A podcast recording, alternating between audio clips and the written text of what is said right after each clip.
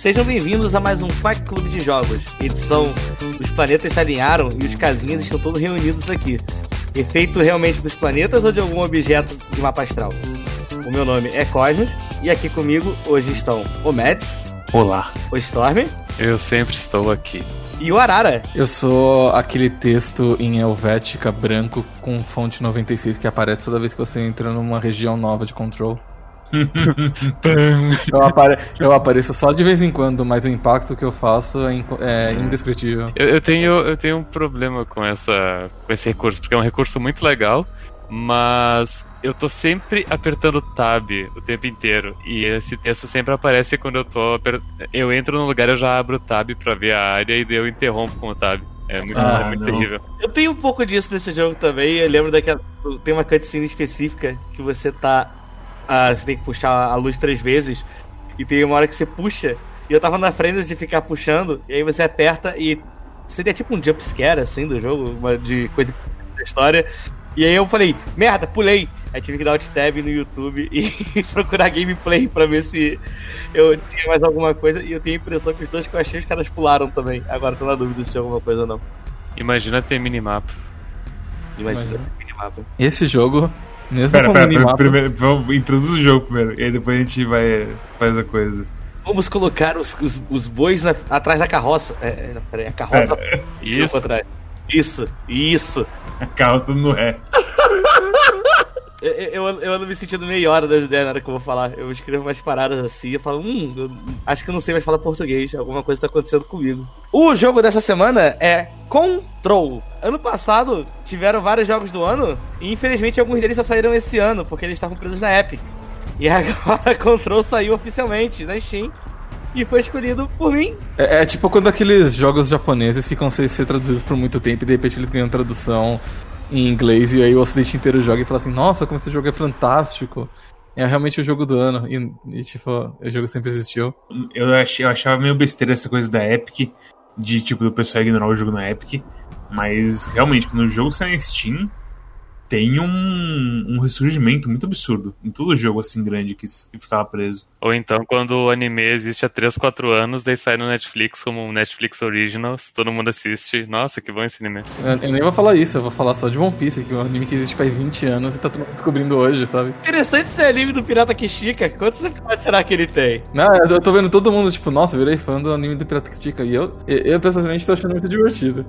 Por que o primeiro episódio tá, tá quadrado? O que tá acontecendo? É, tem isso, né? O, o, não, o pior é que eu acho que no Netflix eles estão usando uma versão remasterizada que virou do 6x9. ok, não sabia que isso existia. Será que eles literalmente esticaram o 4x3? é o pirata que realmente estica. Seria adequado pra branding de One Piece, né? Sim, é o pirata que estica e vira 16x9. Na Crunchyroll tem as duas versões, mas acho que para dublagem eles usaram só a versão remasterizada mesmo. Eu, eu não consigo mais falar pirata que estica, porque alguém teve a genial ideia de fazer uma fanart do Luffy esticando a. Mas, Cosmos, ah! o que, que se trata o jogo Control, Cosmos, por favor? Bem-vindo, Arara, ao Quack. Ao Quack hoje em dia. Como você disse, teve uma hora e meia. E, por conta de coisas assim. Foi uma péssima decisão quando eu decidi que eu ia virar o Striker do, do time Quack de King of Fighters. Uh, é, olha só o que aconteceu. Do, do, na versão Quack 2021, você não volta como membro do time. Vai, vai entrar como membro de outro time rival, só se for. Decidir que tá aqui não dá, não. Bom, o que é Control? Control é um jogo que eu tava querendo escolher há um tempão. Porque ano passado, quando teve a Game Awards, eu achei muito curioso ele tá concorrendo como jogo do ano. E eu fiquei. Eu acho que eu não vi gente falando o suficiente de Control pra saber se ele realmente é bom, assim. Foi uma surpresa meio engraçada na época. Eu falei, bom, agora que saiu na Steam, acho que é a hora de finalmente conseguir jogar o Control. Control é um jogo, como que eu posso falar assim, que eu tomei um spoiler na Wiki. Não, não, não, vou usar a palavra, não vou usar a palavra proibida. Control é basicamente assim, vocês lembram de XCOM Declassified? É tipo isso, só que é bom. Será que você pode falar que é fácil de escrever? Homens de Preto. Homens de Preto é muito aliens, é menos conspiração. É muito aliens, mas tem umas, umas partes de Homens de Preto que bate com a coisa toda de horrores de SCP que eles enfrentam. Que na verdade eu acho que o mais eh, direto assim para se falar vai ser a, a, o lore de SCP, que é Secure Control Protect. Começou como umas creepypastas na internet e aí chegou o ponto que os caras juntaram as coisas para fazer uma SCP Wiki E hoje em dia tem jogo desses SCPs, mas não sei como é a situação de copyright, se alguém realmente é dono. Se não me engano, é alguma coisa que nem Torro, que tipo, qualquer um pode fazer um jogo desde que você acredite tudo direitinho e tudo mais, e você siga as regras e alguma coisa assim. Tem muita gente que fala que parece com Fringe, que é um seriado que foi da galera do Lost, depois do Lost, que é sobre um prédio do governo que tem uma galera que investiga fenômenos sobrenaturais na Terra. É, porque essa que é a mistura. É a mistura de coisa fenômeno sobrenatural com a coisa de. Como é que se fala?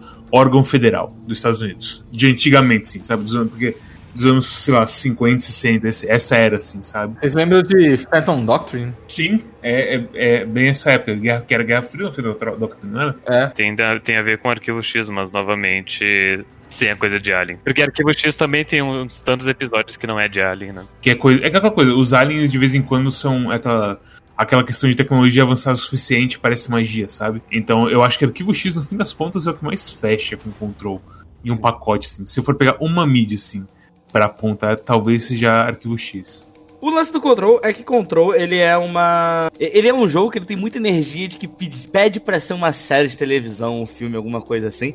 Porque justamente parece que ele pega todas essas referências. É um prédio do governo, aonde você... aonde eles ficam investigando essas coisas sobrenaturais e tudo mais um prédio extremamente é, surreal, porque ele é meio que um prédio vivo.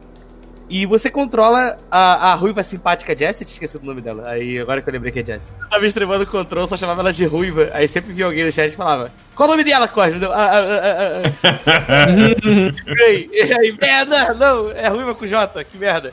Control é um jogo que eu comecei jogando e eu achei ele ruim. Porque eu achei o, o gameplay dele ruim. Mas todo o resto me conquistou. E eu acho que o mais próximo dessa experiência que eu já tive na minha vida foi um jogo chamado Alpha Protocol. Porque Alpha Protocol é exatamente isso. Tipo, o gameplay é ruim. Ele é muito ruim. Tipo, só tem uma arma que presta em Alpha Protocol e se você upa ela, você consegue passar de todos os desafios muito fácil. E se você upa qualquer outra arma, você vai sofrer e chorar. É, exatamente, a pistola. a pistola. é a única arma que, que é viável naquele a jogo. A pistola tranquilizante. A pistola tranquilizante, exatamente. E assim, nesse jogo tem uma coisa parecida, que seria a, os poderes psíquicos dela de simplesmente jogar pedra nas pessoas, porque além de matar com um tiro só, ainda é teleguiado. É teleguiado, de vez em quando pega gente quando você tá puxando coisa, pode atravessar mais de uma pessoa pode quicar e matar outro cara em outro canto que você nem viu. Você pode usar para pegar granadas e foguetes e mandar de volta. É então, tipo, não só é a melhor ferramenta ofensiva, como também é uma ferramenta defensiva. Para explicar, rapidinho, que acho que a gente, não, chegou, a gente não, não comentou muito sobre isso. é que você é uma mulher que chega nesse prédio, que ninguém fica percebendo. Você vai no prédio e tá procurando seu irmão, que ele foi levado pelos caras de preto, da, do exército da, do governo. Do, do, FBC, que é Federal Bureau of Control. O, F, o, F, o FBI de Alien, o, a MIB do, do FBI. É o FBI assim. que, em vez, de, em vez de investigar, eles controlam. É. E aí você chega nesse prédio e aí você descobre que você meio que vira nova diretora do prédio, porque você vai jogar a roleta russa e não morre. E virando nova diretora, você chega logo depois do suicídio do último diretor, suicídio, né? Você acaba passando pelo prédio para tentar resolver uma grande merda que tá acontecendo com uma coisa chamada ruína tá dominando tudo. Só que aí, tipo assim, você não tá, tipo, lá mandando na galera ou sentado no, no, no, no escritório, sabe? É um videogame. Você tá jogando games e você vai ganhando. Você vai usando seus poderes de diretora, além de você ter uma pistola com uma tecnicamente uma munição infinita, é o que você ganha os poderes psiônicos. E aí você vai ganhando poder de jogar pedra nos outros, você vai ganhando poder de levitar. Você basicamente vira um, um Jedi. E assim, talvez numa das melhores, melhores jogos que você controla um Jedi até hoje, que eu não joguei o, o, Star, o Star Wars Souls Like lá. Mas é basicamente um jogo que você joga e fala: Meu, se tivesse o jogo do Star Wars assim, ia ser muito top, hein? Porque, porra, agora eu entendo como que os caras empurram com a força, jogam as coisas com a força, é forte meio que o rolê é esse, você tá lá tentando encontrar seu irmão e você tá, ao mesmo tempo, resolvendo os estresses do, do escritório. Porque agora essa pica é tua. Uma, uma, coisa que eu acho ótima do jogo é que, assim, assim como o Cosmos falou, o prédio tá vivo. Eles são do, do Escritório Federal de Controle, que serve exatamente para investigar uh, Agência Federal de Controle, acho que a agência não é mais bonito, que serve exatamente para investigar e conter é, objetos de poder e itens alterados que são coisas conectadas a outros planos de existência que fazem efeitos estranhos. Pode acontecer desde tipo uma caixa de correio que faz com que todo mundo num determinado raio ao redor dela fique completamente paralisado, ah, até uma geladeira que se você tira os olhos dela, ela começa a fazer coisas estranhas. Um pato de borracha indestrutível. O pato de borracha indestrutível. E qual, qual que era? Ah, tem o- o post-it que ele resolve que quer se duplicar e ele cobre a sala inteira. É, é um grande momento do jogo, inclusive. O semáforo, que quando ele tá no vermelho você se mexe perto dele e te joga pra trás. Eu nunca vi isso. Sim, tem uma side quest que o, o cara de. O cara que parece o Cosmos, ele te manda procurar pelo, pelo escritório inteiro vários. Ah, várias É. anomalias que. que Não chora, vira. Cosmo, não chora.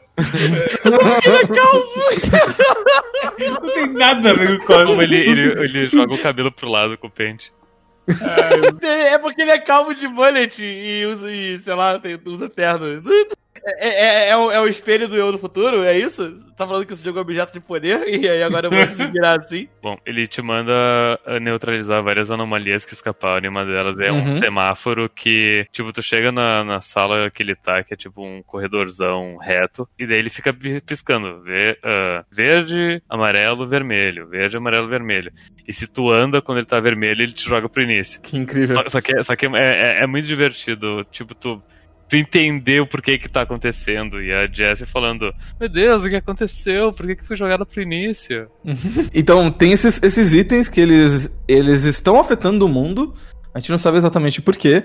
E aí criaram essa agência federal para conter isso, investigar, estudar o que está acontecendo. E no meio desse processo, eles descobriram que existe uma entidade sobrenatural chamada a mesa de diretores, The Board, e eles decidiram meio que ajudar os humanos a conter essas coisas neste plano de existência. Então eles guiaram as pessoas para essa casa, que é chamada de a casa mais antiga, The Oldest House. A ideia dela é que ela só é encontrada por pessoas que estão procurando ela, que nem a sala precisa do Harry Potter, sabe? E ela também é um objeto de poder. E isso torna as coisas muito divertidas do questão de jogo. É uma ótima desculpa é um ótimo cenário pra você fazer um jogo. Primeiro porque você sabe que é um lugar sobrenatural, onde as regras não funcionam do jeito como deveriam, então tipo você pode pegar um elevador pra descer um andar e de repente lá tem tipo um abismo de 20, 80 metros. Dane-se, sabe? Porque tudo faz sentido lá, tudo tudo funciona na casa mais antiga. E, e tanto a arma que você pega, quanto. é, porque o, o primeiro objeto de poder que você pega é uma, é uma arma e que tem munição infinita. E, ah, pô, munição infinita, como é que você explica isso num jogo? Ah, porque ele é, um, é sobrenatural, dane-se. É tudo SCP. É tudo SCP, tudo tem essa explicação de tipo, é sobrenatural. Isso dá um espaço pra eles fazerem umas coisas muito divertidas no jogo. A primeira coisa que eu pensei quando tinha munição infinita, que eu lembrei foi de Mass Effect 1, que tinha munição infinita nas armas, mas tinha cooldown, exatamente que nem esse jogo. O Mass Effect eles explicam que é o calor da arma. É, eles falam assim: a gente criou umas armas mais poderosas e uns escudos pessoais mais poderosos, de modo que as armas antigas elas não penetram mais o escudo. Então a gente teve que criar ar- armas mais poderosas. Só que as armas mais poderosas, elas precisam ser resfriadas constantemente. O resfriador ele é descartável, então você tem que ficar trocando os resfriadores. É, esse é o 2. Esse é o 2. Que você carrega o resfriador da arma. É terrível, pior desculpa do mundo. É é exatamente o contrário desse jogo. Porque, tipo, até a coisa dela, dela tá lá e a coisa de toda a motriz, assim, por que, que ela consegue fazer essas coisas, tem a explicação que é após do amigo imaginário dela, amigo imaginário dela na cabeça dela. Isso. Que é o. Depois eles explicam mais sobre ela. É o motivo do, do no começo deixar esse jogo um saco. Porque os primeiros momentos do jogo, até começar o jogo ah, revelar que tem uma voz na cabeça dela, tem uma entidade, alguma coisa assim, falando com ela.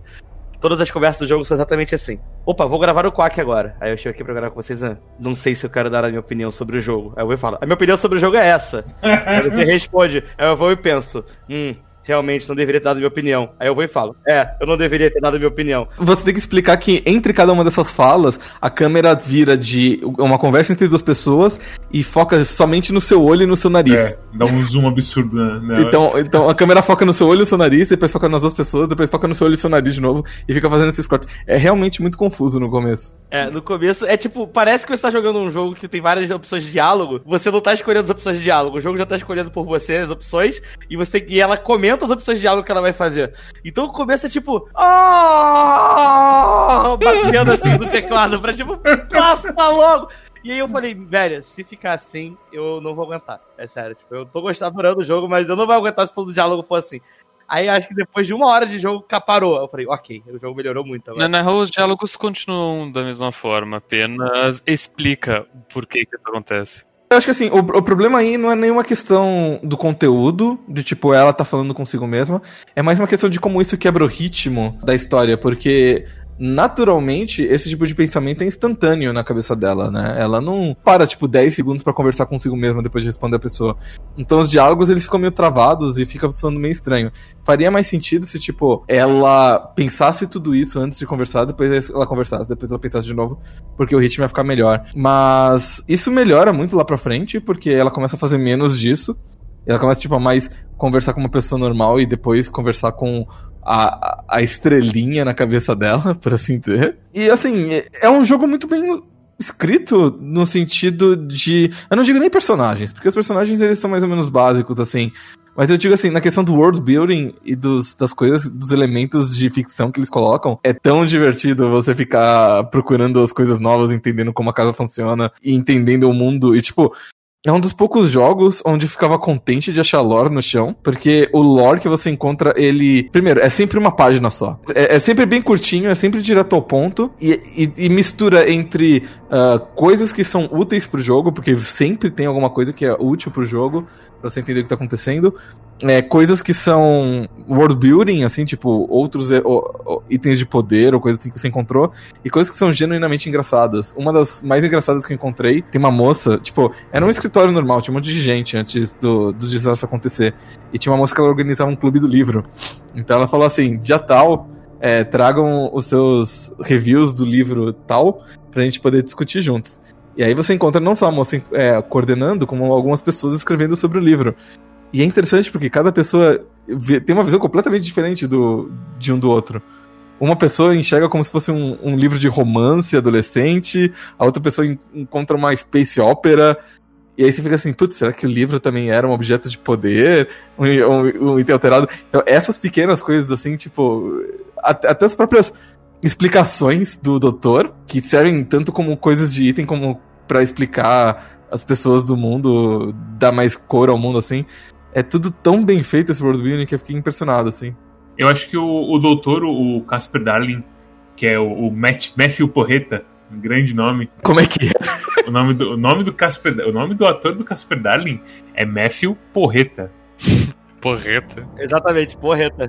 Porreta. Ele é o voice actor de Alan Wake. Mentira. É, Sim, e o diretor é o voice actor do Max Payne. o Trent é o Max Payne. Agora, pensando, o timbre do Trent é o, é o Max Payne. É o Max. Sim. Uma coisa muito importante desse jogo, eu tenho um preconceito muito grande com, com jogos da Remedy, porque eu não gostei de Alan Wake. O que eu vi de Quantum Break que misturava, tipo, pessoas reais e videogame, eu fiquei com muita vibe de, tipo, aqueles jogos de CD que a gente jogava de Fantasmagoria, Gabriel Knight, assim. Tá com uma vibe melhor que Heavy Rain. Sim. Mas aí também não é difícil, né, Cosmos? Não, é que eu não podia perder a chance de falar isso. Quando eu vi o que, que eles estão fazendo com atores reais nesse jogo, que é, tipo, usar o mínimo possível e se concentrar em alguns poucos atores que são muito bons, eu falei assim, beleza, eu compro essa ideia.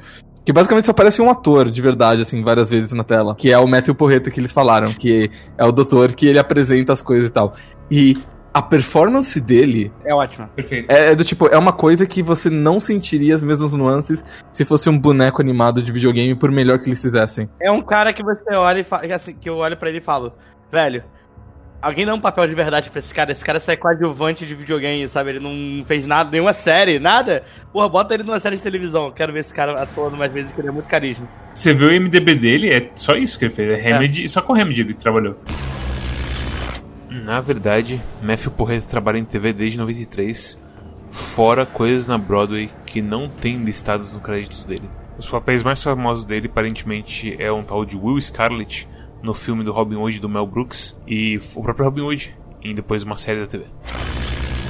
E é doido porque assim, eu não sei se ele funcionaria em outro papel, porque eu acho que parte do, do sucesso dele nesse, nesse coisa é o papel dele também.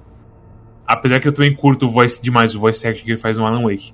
Então talvez o cara seja pica mesmo, eu nem percebi no começo que era a mesma voz, pra ser bem sincero. Mas eh, tem uma cena dele que ele tá explicando sobre aquelas coisas que estão protegendo a pessoa do ruído, que são os HRAs. Ele, tipo, ele tá meio cansado já, ele tá explicando esse negócio de tipo, ah, não, isso aqui, sei lá, protege, não sei o que. Tipo, um. Como é que se fala? Que colete salva-vidas, não sei o que. E, ah, se você não tiver um, pode ficar de boa que vai ser bem rápido e sem dor nenhuma. Ele dá uma risadinha. E ao mesmo tempo, na hora você percebe assim que ele começa, que ele tá, tipo, realmente arrependido da piada e fala: Não, não, aí, brincadeira. No, tá no mais." começo ele fala assim: Olha, gente, tipo, com a voz mais cansada, de tipo. É, é- é tipo a a Ashla Yamarino conta- explicando por que, que você tem que usar máscara pela centésima vez na pandemia, sabe? Ele fala assim: Olha, gente, pela última vez, a gente não tá usando isso pra espionar vocês, pra rastrear suas correspondências, nada do tipo. A gente já tá fazendo isso com ou Sim, sem o aparelho. É Qual, qual que é o, qual que é o nome daquele humorista que tinha no Big Brother Brasil, que ele fazia umas, uns comentários do que tava acontecendo na casa? É o Rafael Portugal. Rafael Portugal. Então, é, é, me lembra o Rafael Portugal, que ele fala essas coisas. E daí depois, tô brincando! Mas eu- eu acho assim, a, a. Como é que se fala? A sutileza com que ele passa pelas emoções nessas cenas que ele varia um pouquinho e o carisma puro dele quando ele tá só explicando uma coisa é sem igual, velho. Tipo, eu não sei o que acontece pra ele ser tão assim cativante. Mas ele é. Tipo, parece um, um objeto de poder, o, o menino, assim, é muito bom. E eu não digo assim que se restringe só a ele. Eu acho que um- dos meus vídeos favoritos do jogo inteiro. Como, como a gente falou, tem vários vídeos dele explicando várias coisas. E são vídeos institucionais. Então, eles usam bastante footage, tipo, do laboratório e tudo mais. Pra dar, tipo, um pouco mais de variedade ao que tá acontecendo. E tem um vídeo que é, tipo, extra footage. Que é tipo, é um vídeo só filmando as pessoas do laboratório. E esse vídeo é excelente, porque qual, qual é a composição do vídeo? São tipo três minutos. O primeiro minuto é, tá filmando um cara mexendo no computador. No segundo minuto tá filmando a moça soldando um negócio com, com um ferro de solda e o aparelhinho lá, a lupa e tudo mais e tal. E aí a terceira parte é tipo, é os dois lado a lado, com uma, uma, uma sensível, tipo, uma palpável tensão sexual entre os dois. E, tipo, os dois meio que ficando juntos e forçando um sorriso pra câmera e, tipo, não querendo ficar junto, mas não quer. Gente... E, tipo, você fica pensando assim. E aí, tipo, quando acaba a filmagem, cada um vai pro seu lado, mas eles ficam olhando pra trás um pro outro, eles passam atrás um do outro. E você fica assim: o que, que tá acontecendo entre esses dois? Tipo, é, é o garoto que tá afim dela, é ela que tá afim dele, é, os dois estão afim do outro e não conseguem. se- Então, tipo, o fato de um, um videozinho curto desse, assim, tipo, ficar te cativando o suficiente pra você ficar pensando nessas coisas, meio que me convenceu de que eles realmente sabem o que eles estão fazendo, sabe? Você precisa ser muito bom pra você ser sutil em qualquer tipo de obra, e, e eu fiquei muito impressionado com essa cena.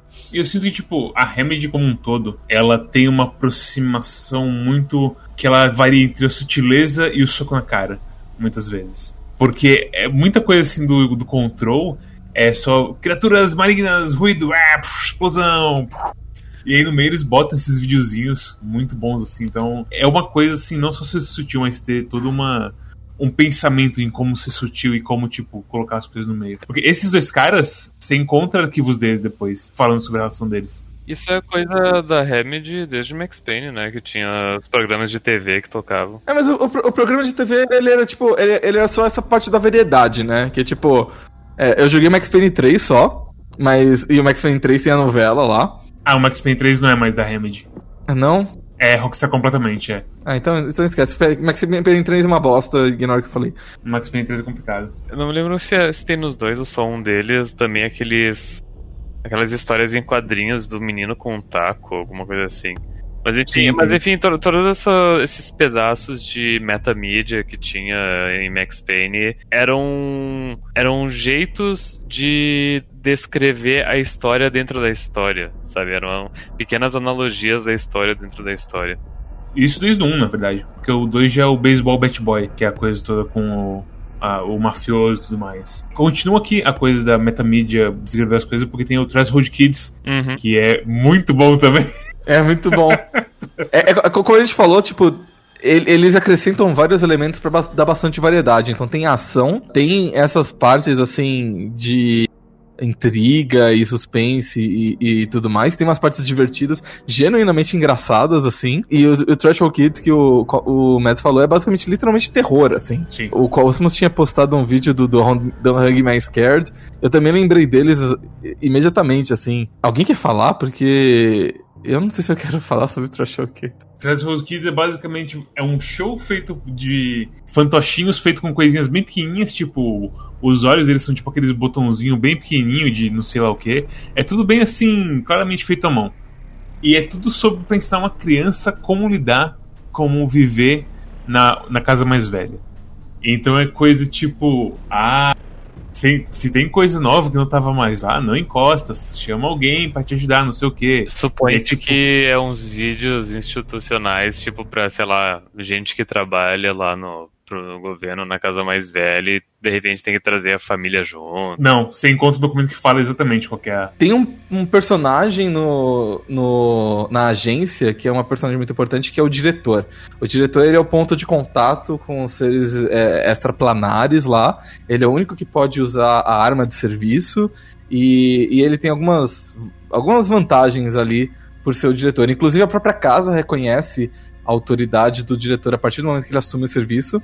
Então, é, você no primeira cena do jogo, você entra e você vê vários quadros do diretor atual, que é o Trent. Mas a partir do momento que você pega a arma dele e vira diretora, todos os quadros da casa inteira viram o teu, o teu retrato. É, ele, ele vai mesclando ainda no começo, né? Ele vai tipo. Isso. Você e ele ficam aparecendo toda hora. Porque a casa vai reconhecendo a sua autoridade, assim como diretor. Então, o diretor é um personagem muito importante. E sabendo disso, eles decidiram que eles precisavam é, garantir que sempre haveria um diretor na agência. Então o Trent, ele inicia um programa para buscar novos potenciais diretores. E aí ele meio que pega crianças com potencial e traz para criar na casa. E aí, tipo, a ideia desses desenhos é que eles precisavam educar as crianças que estavam sendo treinadas para possivelmente ser diretoras é, sobre as coisas do negócio. E aí, basicamente, tem um documento lá dizendo assim: olha, a gente precisa treinar as crianças. Felizmente, na minha faculdade, eu fiz um curso de, de fantoche, handcraft, teatrinho. É, é E eu, e eu sei exatamente como a gente fazer. Se você me dá o budget, a gente cria um programa de TV que vai ensinar todas as crianças como fazer as coisas. O cara pede tipo 50 dólares, é uma coisa muito mínima assim pro de budget. Sim. Não pede nada É. quase. A gente precisa, tipo, uns, uns, uns 5 metros de feltro e uns botões. E, e eu preciso da ajuda de alguém pra mexer as coisinhas só. Só que o tom que eles dão pra esses negócios é muito assim filme de terror mesmo, como a Arara disse. Esse da TV é literalmente tipo, porque tem o, o- tem um moleque e tem, que é o Topher e tem a Meg, que é, que é uma menina. E aí, haha, o Topher vai lá e vou mexer na TV que apareceu agora, porque quero ver Rangers do Espaço. E aí a Meg fala, não, pode tocar em objetos, não aparece nada. E aí, quando você acha que eles vão aprender a lição deles, ele vai lá e aperta. E começa a acontecer coisas terríveis com eles. E aparece o, o Mr. Bones, que é um esqueleto com uma máscara de gente por cima e o coração pra fora. E tipo, o que tá acontecendo com esse programa de criança?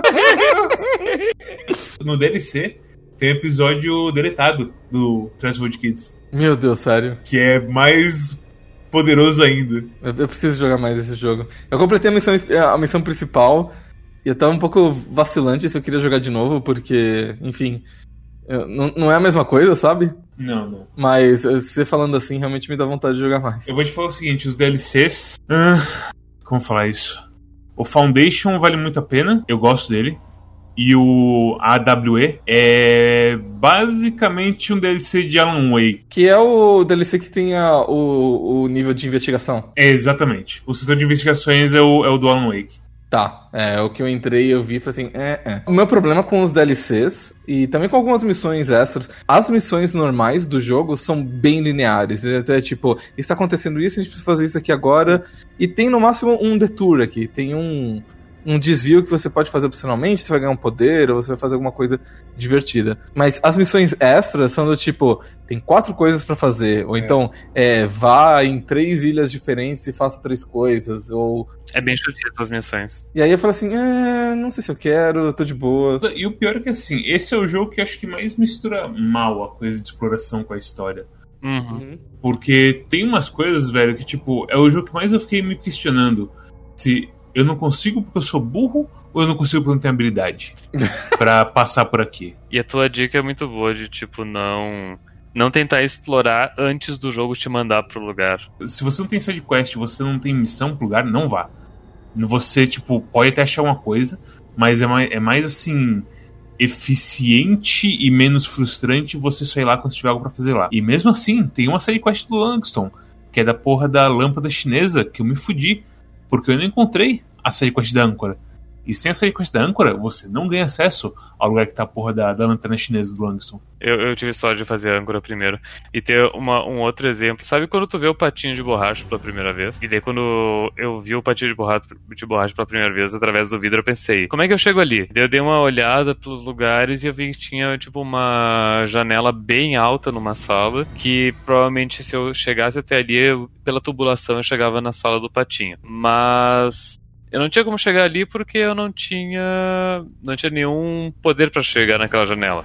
Daí depois eu peguei um poder para chegar na janela. Mas se eu tivesse ido lá imediatamente e ido pro patinho, não ia dar em nada, porque eu não, não ia poder pegar ele nem nada, porque depois tem uma outra side quest para eu pegar o, o patinho. Seriam três momentos ali quando se eu tivesse simplesmente esperado seria seria um o jogo ele se vende como um jogo de, uh, de, de, exploração aberta, uh, mas na real ele é. Ele, é, ele, ele, ele te força a jogar linearmente, ele te pune se tu não joga ele linearmente.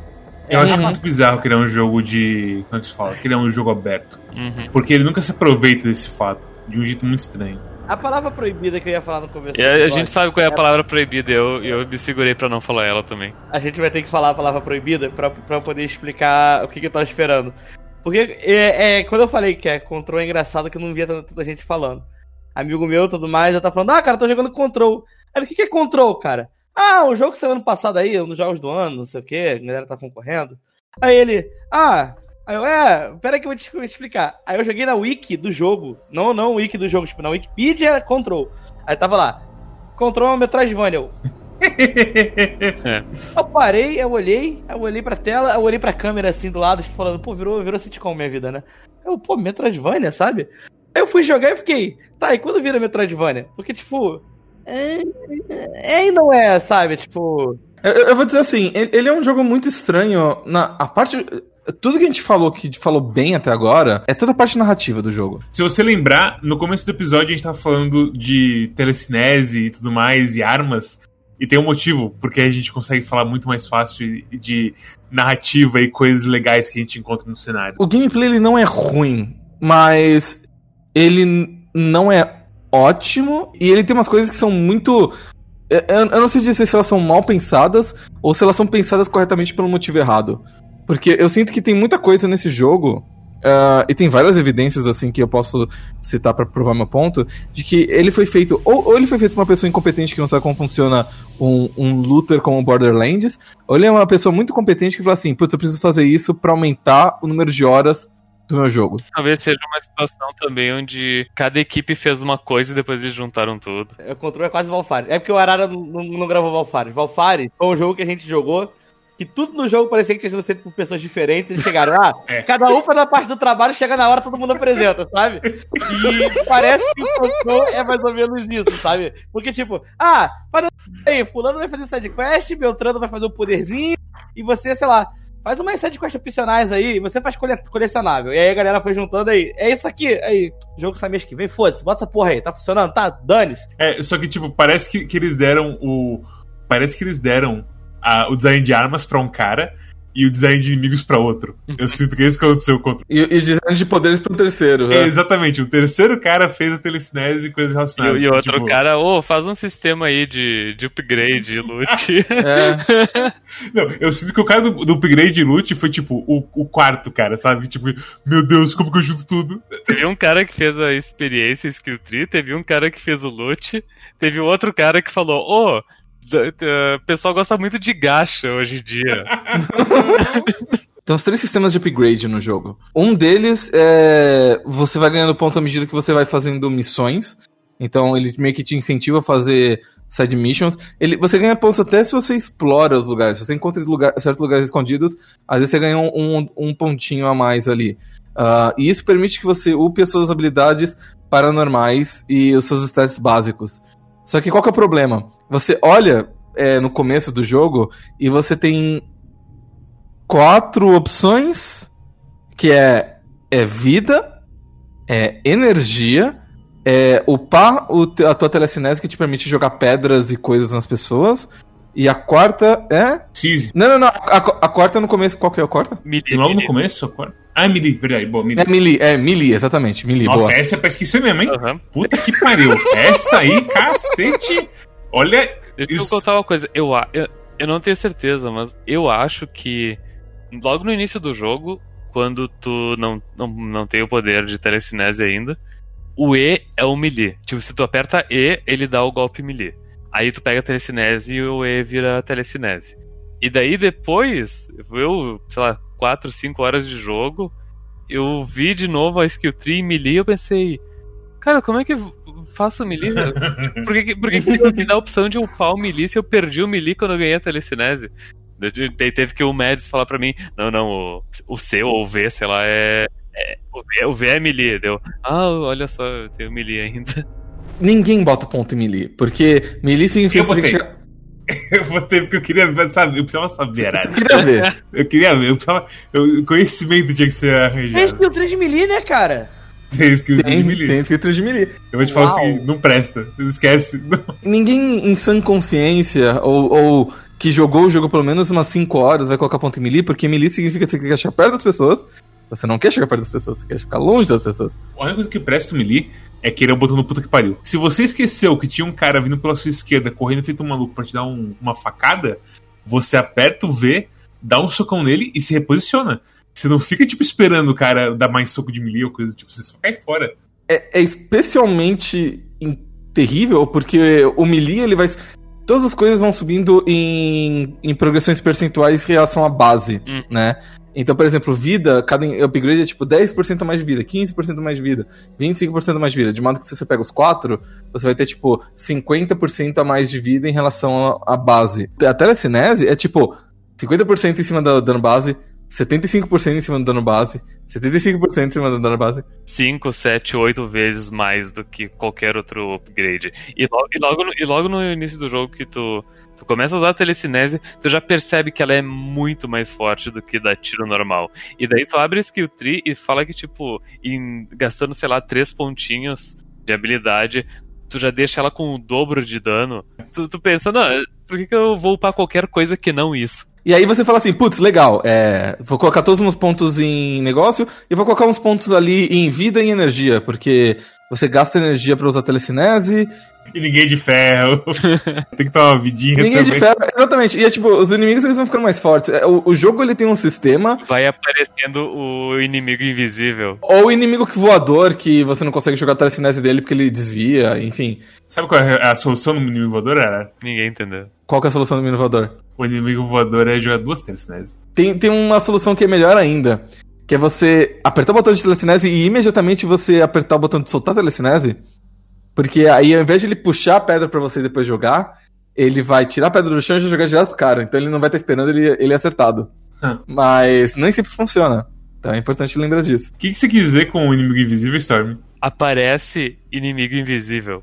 Aparece inimigo invisível. Hum. Essa, essa é a minha piada. Essa é a piada. Sim. Eu vou te falar o seguinte: a coisa de vida, é, no começo, quando você não tem telecinese ainda. Control é um jogo difícil.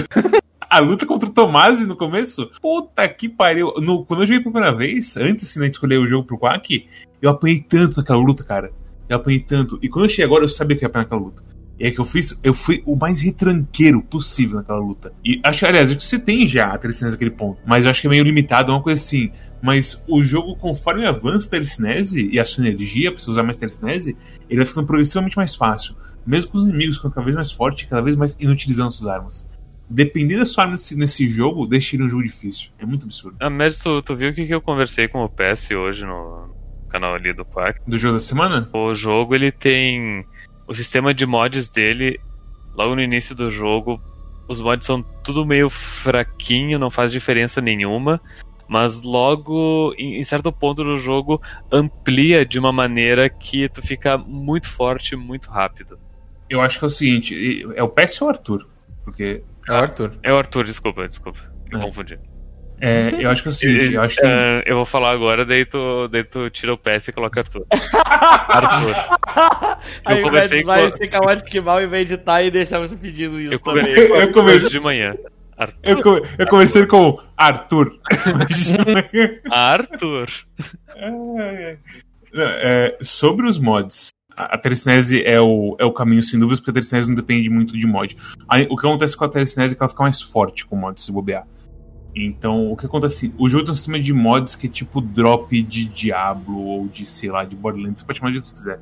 Mas é sempre uns mods que é tipo, ah, diminui em 7% a energia que você gasta com telecinese. E aí tem mods das armas, que tipo, ah, o reload da arma é 7% mais rápido. Sempre coisas pequenas. E conforme o jogo vai passando, acontece realmente isso que você falou, tem mods que ficam muito fortes.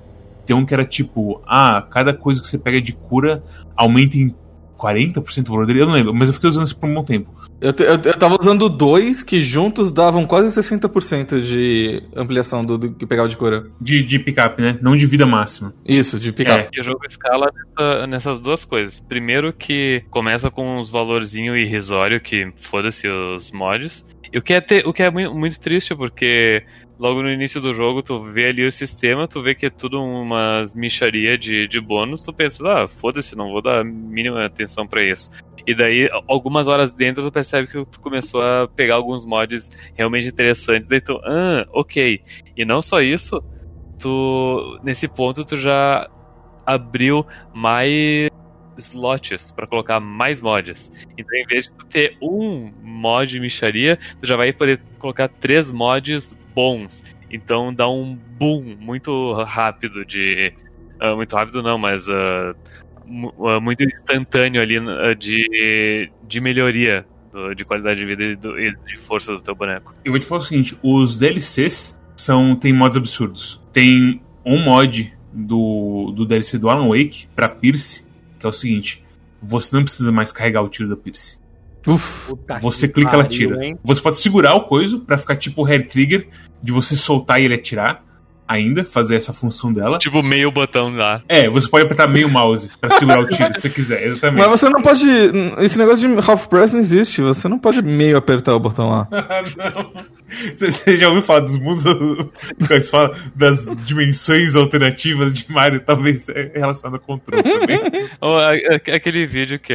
Acho que até que foi o horário que linkou uns meses atrás, que era do. Dos creepypasta do Mario 64 do iceberg. O, iceberg, o vídeo do iceberg é muito bom, recomendo. Porque é um cara tentando explicar o que é cada coisa do iceberg. Mas de qualquer modo. A Pierce tem esse mod que ela tira na hora, que é basicamente. Porque a Pierce, que é sniper, é a melhor arma do jogo pra mim. Eu acho que ela é indispensável. Ela é, ela é realmente indispensável porque, na minha opinião, ela é o melhor jeito de você. É tipo o melhor DPS. É o melhor jeito de você dar dano é, rapidamente. Mas eu usava muito mais a Spin do que a Pierce. Porque a Spin, eu. Que é metralhadora. É a metralhadora. Só que como é que, que acontece? Eu peguei dois mods da metralhadora de comprimir o spread da metralhadora. De modo que, tipo, é, eu, eu segurava o trigger e, e basicamente todos os tiros iam pra mesma direção, não tinha mais spread. Era basicamente uma pistola automática super poderosa, assim, sei lá. O foda é que mesmo assim a, a, a espinha tem damage fall off. E quanto mais longe está, menos dano ela dá. Então você não pode usar ela de sniper ainda. Não, não, não usava de sniper, mas a, a, questão é que é o seguinte: é, eu precisava de uma arma para complementar minha telecinese. Precisava de duas armas pra completar minha telecinese, né?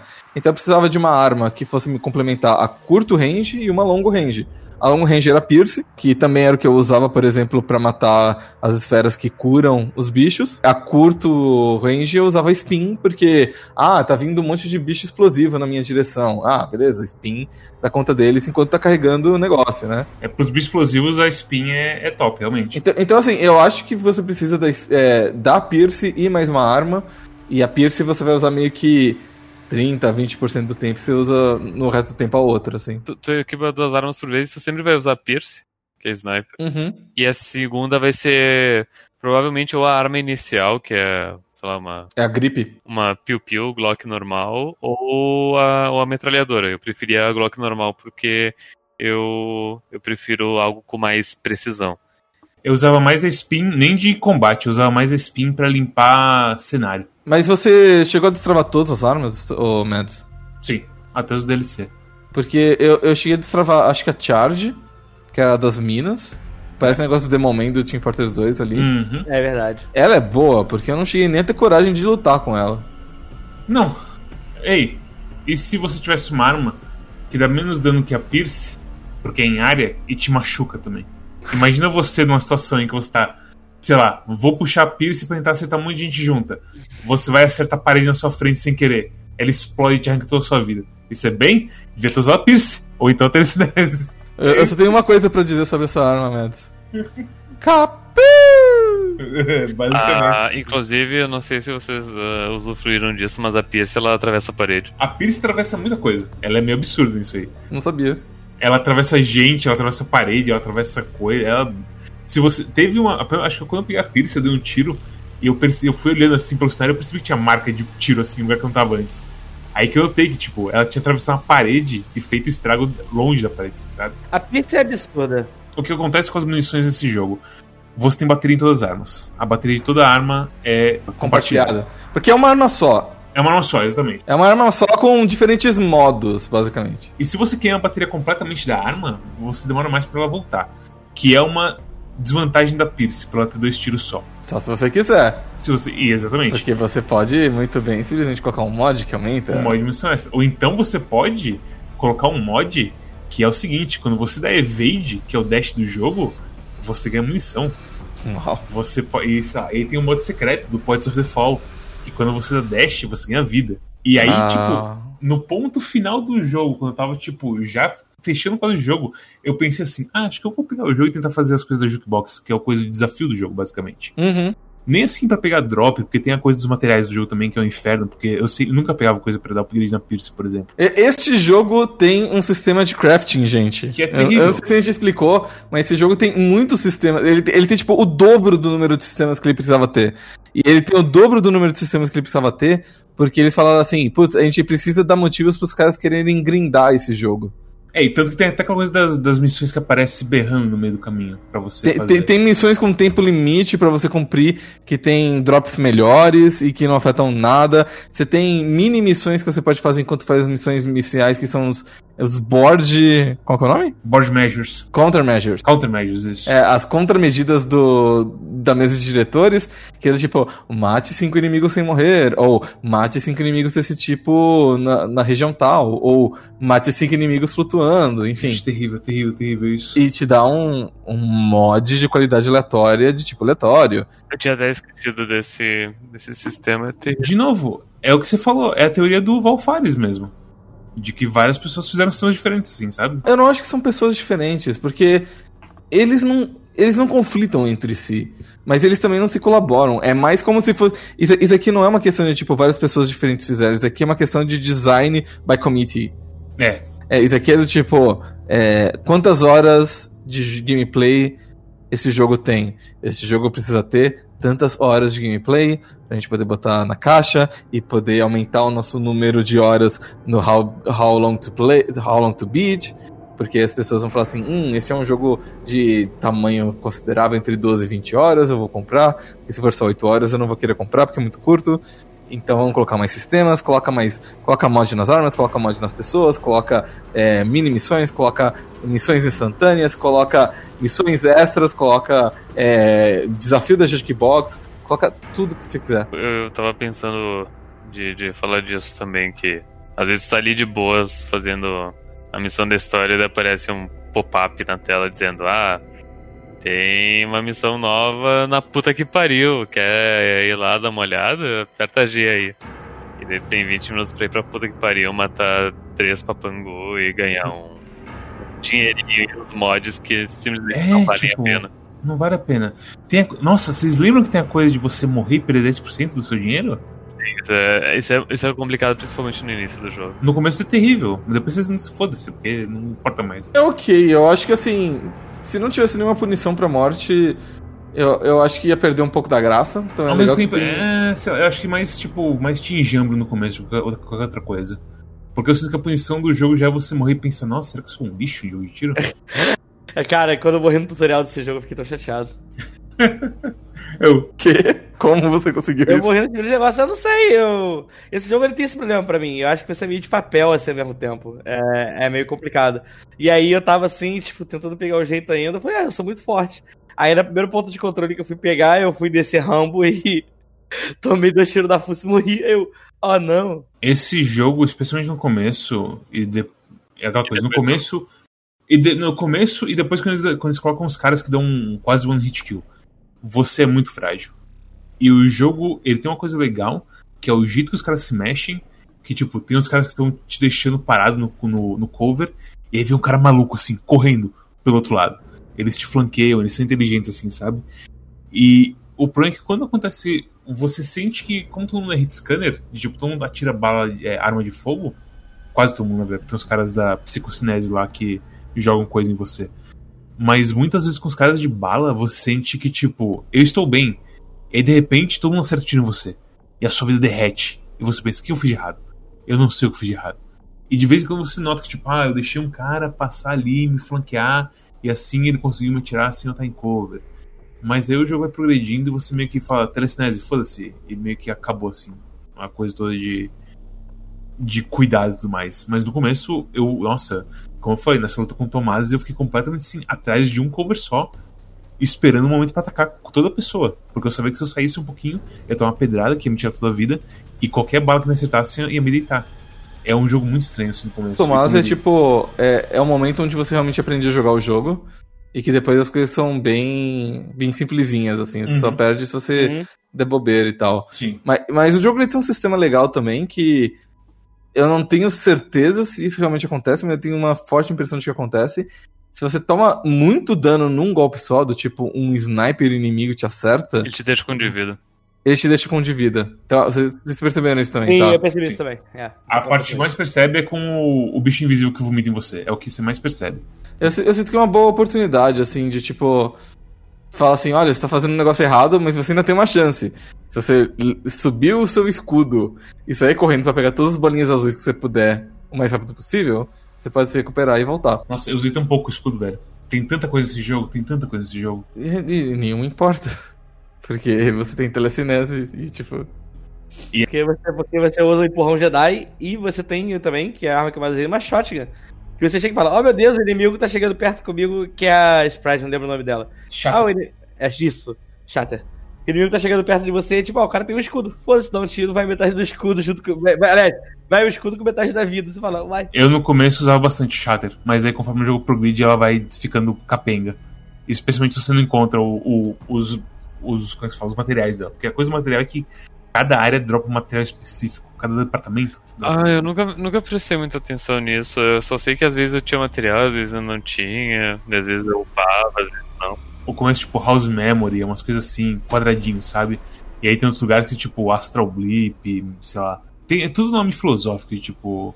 Sei lá, síncope maluca, epifania doida, é tudo os, os nomes do negócio tudo assim. Tudo esses negocinhos muitos sistemas que você realmente. Você, pode craftar. Como o Storm tinha falado, tem um sistema de gacha que você pode craftar mods aleatórios e aí você pode dar upgrade no seu, no sua paga, loteria de gacha para você pegar mods de nível maior. É. E você. Que. Você pode dar upgrade na arma pra você colocar mais mod nela também. E, e dar mais dano, imagino. Sim, dá mais dano também. E. e é... é complicado. E, e no fim das contas, tipo ah, beleza, você se concentra em duas armas, você não se, você não se preocupa muito com os mods, você começa a se preocupar assim, ah, eu quero só os mods que comprimem o tiro e dão mais dano, e aí o resto eu vou vender tudo. E aí, tipo, os meios de jogo meio que te força a, a, jogar de um jeito meio burro. Tem, como é que é, espaço de inventário também. Inventário pra mods, limitado pra caramba, tipo, 24 mods. Tem, tipo, tem 24 tipos de mods diferentes no jogo. E tem 24 slots de mods que você pode carregar. E cada mod tem um tipo diferente. Dentro dos tipos, às vezes, eles têm bônus diferentes. Então, tomar no cu, cara. Tipo, que, sei lá. Ah, é muito triste. Esse é um jogo tão legal, é um jogo tão maneiro. Mas ele é um jogo que ele é tão não legal de jogar. Tipo, ele, ele não. Tipo, não é que seja ruim de jogar. Você não joga ele, tipo, meu Deus, esse jogo não tá dando certo, é ruim. Ele só é tipo. É, tipo, esforço baixo, sabe? Tipo, só vou, sei lá, seguir a minha reta e me divertir, sei lá. Eu tive os momentos que eu achava que, tipo, o jogo filha da puta. Teve uma vez que eu voltei lá no Quack que eu tava puto. Eu nem lembro o que aconteceu. Mas provavelmente foi uma coisa tipo, eu morri e voltei no checkpoint lá de trás da puta que pariu e fiquei brabo. E fui berrar lá no Quack pra falar que o jogo era ruim. Porque tem momentos assim no meio do jogo que você pensa, nossa, velho, por que você colocou esse inimigo aqui me tendo jogado o jogo, agora eu entendo bem a coisa que, tipo, você chega numa rodinha de gamers e fala: nossa, Control é muito legal. Todo mundo vai falar, é mesmo, é, Control é bem legal, é sim, a história, ah, os uh, personagens cientista malucão, né? Nossa, é muito interessante Control, né? Agora você chega na mesma rodinha e fala, puta que pariu, Control, vai tomar no teu cu. Daí todo mundo, é, é realmente, né? Aquele combate, porra, porra você acha a, a, o jeito de upar as coisas, pô, é complicado, né? É por isso que fez tanto sucesso, você pode fazer qualquer conversa com eles. Cara, a, a coisa, a sidequest do fungo, que se desce naquele buracão. Eu, eu fiz ela. Eu acho que eu entrei mais cedo, porque eu não usei a coisa a levitação pra cair lá. Sim, sim, eu usei o evade. Aconteceu a mesma coisa comigo. Se tu termina a primeira parte sem o levitate, a mulher fala. Ah, vai ter que me dar um tempo aqui para fazer o. Sim, exatamente. Daí, quando tu pega o Levitate, é a bandeira que aciona pra é. segunda parte da quest. E o foda é que é o seguinte, você entra lá e tem nível os bichos, que é outra coisa que, tipo, mais uma razão para arrancar todo o sistema de nível desse jogo, velho, que raiva. Acho que quando tu, a, tu, abre essa quest pela primeira vez, os bichos estavam tipo nível 3 e daí tu desce lá e eles estão nível 6. Não, 7, é uma coisa absurda, assim, é, é bem louco, assim. E tem um bicho, velho, de ataque à distância, que o ataque dele segue você. E segue tipo um míssil do Combat. Que assim, faz uma curva boa para te acertar na cabeça. Não é uma coisa assim que você pode só andar um passinho pro lado no último momento. E velho, eu cheguei, eu pisei lá, eu tomei um hit e minha vida caiu pro, pro zero. Eu pensei, não é possível. Eu quis, eu, ao invés de sair fora e fazer mais coisa, eu quis insistir lá. E, e, não tem nenhum save, não tem nenhum save point logo que desce lá. Ele é bem pra dentro. É, velho, essa parte sim me deixou maluco de raiva com o jogo, porque eu pensei, pra que isso? Por que, que você não. Foda-se no. Eu tenho uma arma, deixa eu dar tiro nos bichos, tomar não tanto dano feito um animal assim. Só me deixa jogar o jogo, pelo amor de Deus, sabe? Fizeram tanto jogo sem precisar de nível, fez Max Payne, fez Alan Wake. Tem, tem seu valor eles, apesar de não ser os melhores jogos do mundo em gameplay, sabe? E Control, tipo, que é, eles, eles já não eram tão bons em tiro e eles querem complicar mais ainda e se quebram completamente em certas coisas. Mas é, é, é foda porque, tipo, eu cheguei, como eu tava falando na Jukebox, a Jukebox é tipo um desafio. Você tem que fazer quatro arenas.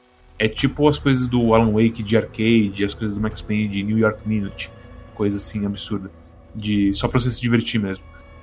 Entre aspas, divertir, gente, por favor. Exatamente. É que em Max Payne e Alan Wake você ainda consegue tirar uma diversãozinha ali. Inclusive tem um literalmente um arcade nesse jogo também. Sim. Que é um objeto de poder e que te joga numa arena de arcade.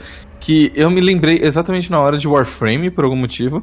Porque a sensação é muito parecida com você entrar numa daquelas missões de proteger coisas do Warframe, que você fica dando volta na arena matando bichos, ah, sim, com certeza. É. é bem... E eu morri as duas vezes e falei, foda-se aquele jogo. O arcade, sem ter nível máximo, sem você estar no final da história, e aliás, a história inteira não depende de nada assim de realmente. Se você tá usando telecinese na história, você tá de boa.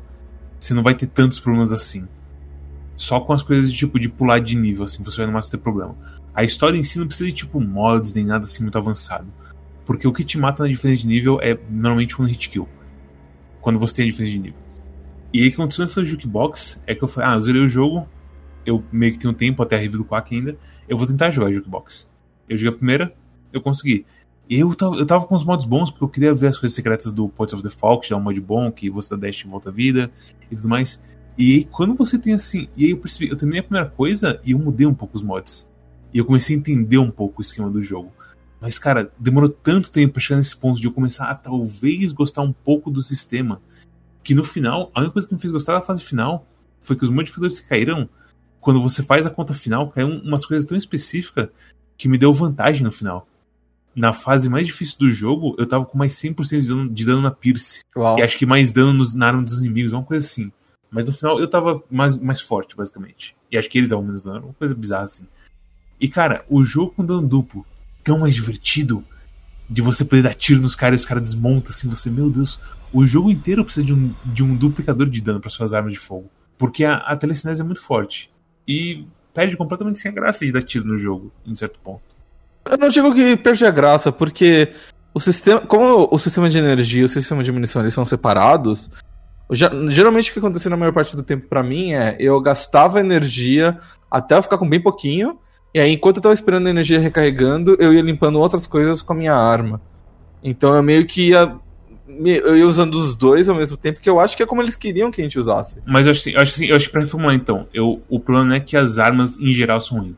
armas que não são a Pierce são meio estranhas e ruins. Eu, como eu falei, eu usei a maior parte do grip. É, a, a grip não, a, a spin. É, funcionou bem pra mim. Eu sinto que tem um, um nível aí do jogo que é bastante é, gosto pessoal. Assim, o, o Cosmos fala que gosta muito da Shatter, o Storm falou que gosta muito da grip. Enfim, então assim, nós somos quatro pessoas.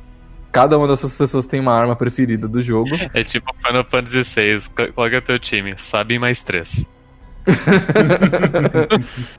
E, e- mas é bem isso, né? Tipo, te- tem. Então é legal que eles fizeram. Eles fizeram poucas armas, mas que tipo, as armas são diferentes o suficiente pra agradar pessoas diferentes, estilos de jogos diferentes.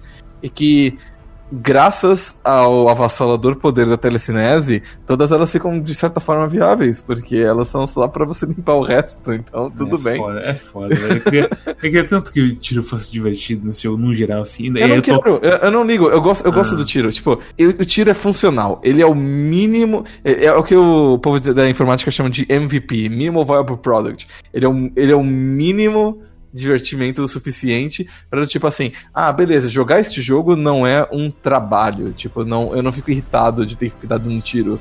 Não é super excitante, beleza, mas eu não tô aqui pelo tiro, eu tô aqui pela história.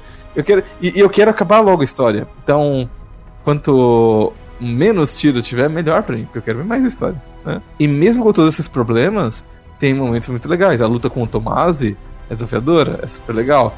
Ah, a luta contra aquele bicho, eu acho que é a, o cofre. Não, não é o cofre. Acho que é o flop disk, que fica jogando disco em você. Em você sai correndo, você tem que correr de cover pra cover, basicamente. Isso. É, é divertida, É né? Tem alguns, alguns uh, de objetos de poder aí que são divertidos. A cena final é divertida, a cena da música no cinzeiro é super divertida. A cena da música do cinzeiro, eu fiquei meio assim, hum, pra ser bem sincero. Ah, pelo amor de Deus, mas você não tem coração. Eu tenho coração, eu tenho coração, eu gosto da música, eu gosto que eles fazem com música, mas eu não sei, assim, eu sinto que, tipo, eu, o jogo tá entrando na minha cabeça nesse ponto ainda. Você não sentiu naquela cena, você não sentiu que era uma coesão de várias coisas que eles estavam contando e que o cinzeiro ele não só tava te guiando graças ao, ao faxineiro finlandês, ah, mas eles também tava te protegendo ao mesmo tempo, especialmente no final, assim, em que aparecia vários bichos e o cinzeiro engolia eles e tirava eles da sua frente pra você poder passar. Eu entendo, eu entendo o conceito, eu acho que a execução pode ser melhor. É, é- é tão bonito a cena, tipo, Eu vou te falar o seguinte, eu vou te falar o seguinte, pra quem viu a cena de Take Control, porque o problema é o seguinte, eu entendo que a cena de Take Control é da hora, eu ainda prefiro a Children of the Elder God de Alan Wake. Que é o mesmo esquema. Eles estão botando a música no momento que encaixa com a música com gameplay. E a Children of the Elder Gods é assim, é muito mais pancada na hora que, que pega. De- Diferente. São assim, momentos, são emoções completamente diferentes que as duas passam. certo. E eu sinto que a Take Control, o problema é que assim, eles fazem, o- eles têm o carinho de pegar a música Take Control, que é uma música bem complexa, e colocar loops nela, quando você tá parado, quando você tá fazendo outra coisa, que não é avançar. Mas tem umas partes que, tipo, ah, aparecendo os guardinhas básicos, e aí o, o, o, o labirinto te protege. Tipo, por que você não botou uns minigunner me ameaçando ali? Que ia ser realmente um momento de tensão, assim, tipo, oh não, vou morrer. E aí, sei lá, o coisa me protege. É esse tipo de coisa que eu falo. Eu sinto que tem um jeito melhor de fazer o que eles fizeram. E é um jeito. E é uma coisa meio assim. Não sei, é uma coisa meio tranquila ali de melhorar, sabe? Ao invés de só jogar uns inimigos ali, foda-se. Que eu sinto que muito do jogo é isso. É só tipo, ah, nova área, joga uns inimigos aqui, foda-se. Eu diria que faltou umas. uns pequenos momentos de set pieces, umas coisas meio revingança. Sim, porque o que acontece é que eles querem deixar você livre no Ashtray Maze, em certas partes, que tem uma arena, pra você dar uns tiros e tudo mais. Eu acho que eles deviam ter colocado completamente on rails. De você ficar completamente num caminho só e seguindo acontecendo coisas. Do que te colocar de vez em quando em umas arenas. É, eu gostei. Eu, eu gosto do da sensação de confusão e de que. E, e, e eu acho que uma coisa muito importante que eu não falei nesse jogo é que assim. Eu fico muito tempo jogando jogo indie. Jogando jogo low budget. Jogando jogo que é bonito, mas é bonito ao seu modo. A arte dele é bonita. E, e de, vez em quando, e de vez em quando eu sento assim e falo assim, eu vou jogar Control. Jogo, Control é um jogo AAA, né? É um jogo assim com o top do top da indústria de visual. E aí vem, tipo, aquela parte do, da televisão em que as coisas começam a tudo se, se dobrar. Sim. sim. Ou, ou essa parte aí do Extreme Maze, ou, ou mesmo a cena final, assim, a missãozinha final e tudo mais, que o board fala assim, olha, essa parte vai ser foda. Então a gente tá liberando a tua força aí pra ficar. É, pra ficar muito mais forte. Então você bate. Você mata os bichos com nível 60 com um tiro só, sei lá. Então, nossa, eu fiquei tão bravo nessa parte. Eu entendo que é um momento legal, mas eu fiquei tão bravo nessa parte. Eles não querem que você morra no. Exatamente, exatamente. Mas é porque, nossa, é tão divertido usar as armas aqui. Mas assim, é tão bonito. E, e eu fiquei assim. Eu, eu- eu parava em algumas cenas assim, assim. Nossa, que bonito. Tipo, é, é, é muito. Eu sinto que você tem que jogar uns jogos bem feios, assim. Você poder realmente apreciar os jogos bonitos. Tipo, entre o Horizon Chase, que é o que eu tava jogando antes, e esse daí, eu joguei tipo uma hora de Porradaria 2. ah, Porradaria. Porradaria 2, o Pagode of the Night, porque tinham quebrado meu. Quebraram meu recorde mundial. Ah, eu preciso Sério? recuperar ele, sério. Piche, Inclusive, eu sou o moderador do, do negócio, tive que verificar que o cara passou, então Ele passou mesmo. ele passou mesmo. Eu tenho que bater ele agora. E aí, tipo, imagina você sair de Porradaria 2, Pagode of the Night e, e ir direto pra.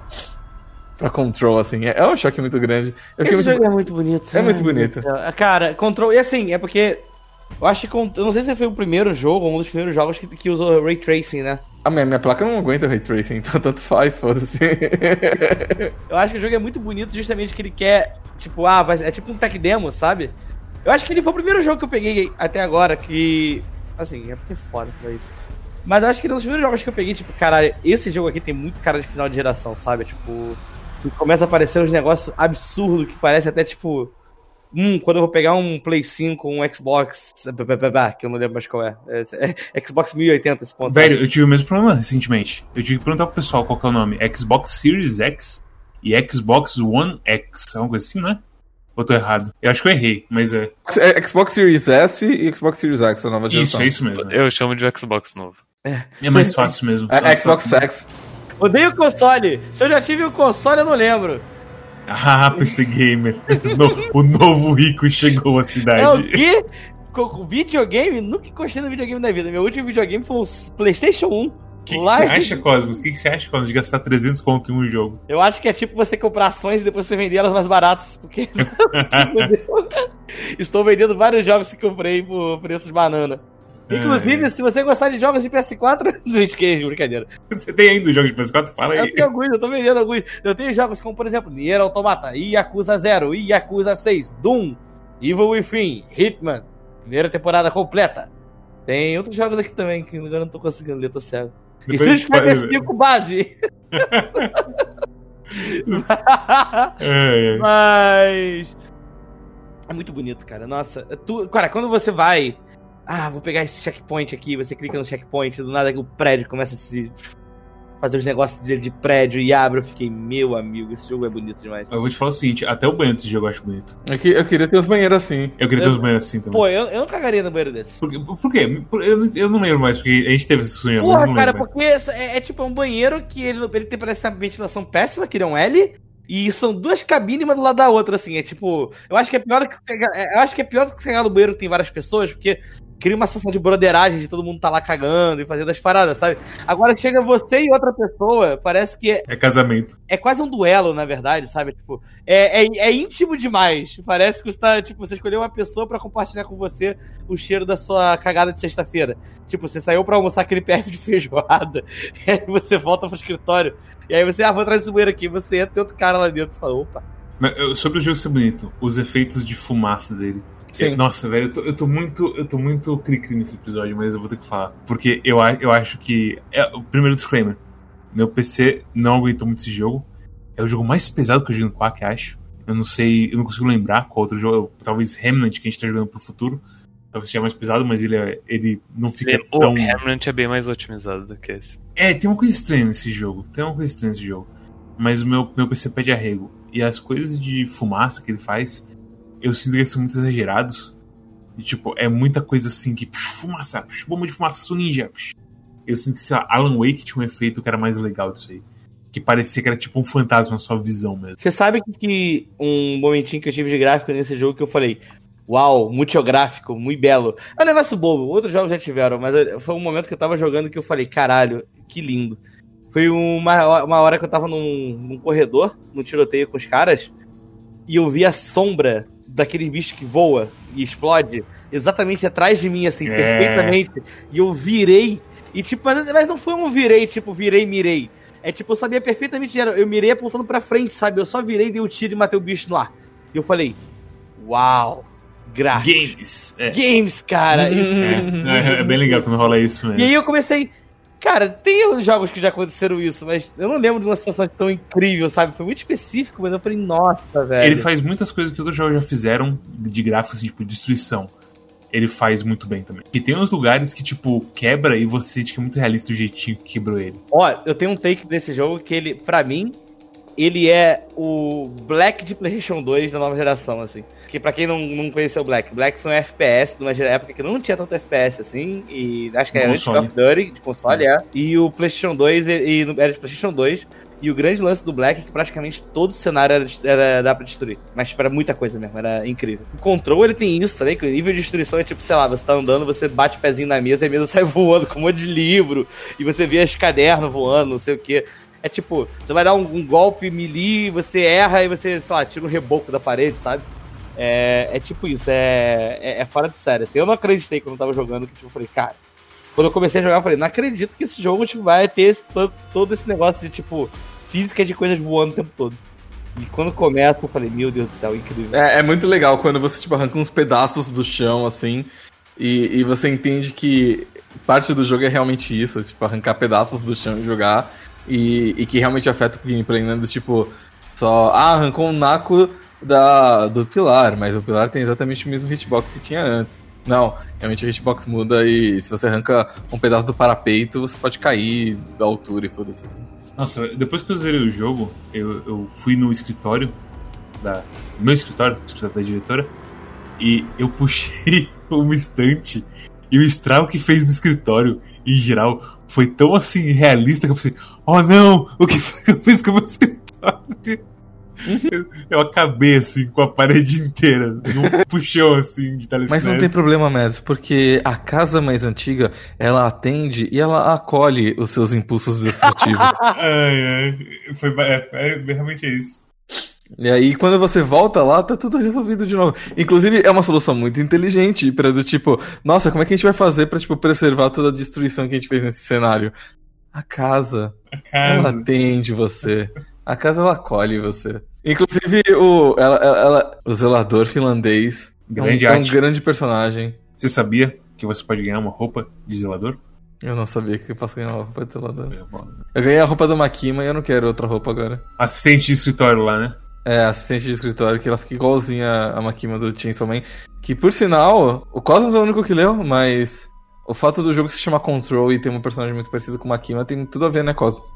Com certeza. Inclusive, vocês caíram na pegadinha do Quack Clube de Mangás. que Não. Pelo agora. amor de Deus, Sim. não. A gente, tá, a gente tá com uma hora e 24 de. Leia o Chainsaw Man. O Chainsaw Man é o melhor mangá que a Jump já publicou na sua história.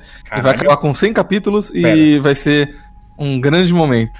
Tem mangás melhores, como One Piece, Jojo Eu e ia tudo isso, mais. justamente esse. Só que em questão de é, da relação quantidade e qualidade, Custo-benefício, alguns diriam. eu, eu- eu acho que ninguém fez mais com menos do que Chainsaw Man fez. Então, Existem cinco mangás de porrada foda na, Shonen Jump- na história da Shonen Jump, mas não, só existe um Chainsaw Man na história da Shonen Jump. É basicamente isso. Não tem nada que chegue perto do que Chainsaw Man é. Chainsaw Man é do tipo, sabe quando as pessoas estavam pirando com Devil May Cry Baby? Imagine se o Yuasa ele tivesse o, o dinheiro de Devil May Cry Baby, só que fosse cinco anos depois e ele fizesse Chainsaw Man anime ao invés de fazer Devil May Cry Baby. Seria, um, seria uma verdadeira revolução no anime, diferente de Devil May Cry Baby, que fez barulho por três meses e aí todo mundo esqueceu de novo. E agora as pessoas só lembram dos demônios transando e tal, porque, enfim. Ah, eu lembro de muita coisa de Devil May Cry Baby. Imagina então o que, que você vai achar de Chainsaw Man, porque é muito bom. É muito bom mesmo. É muito bom. É muito bom. Sabe o que é bom também, amigo Arara? O que, que é bom? Jujutsu Kaisen! É. Jujutsu Kaisen, mas olha só, o seu segmento já acabou e agora é a hora da gente dar as notas. Cortou completamente, cara.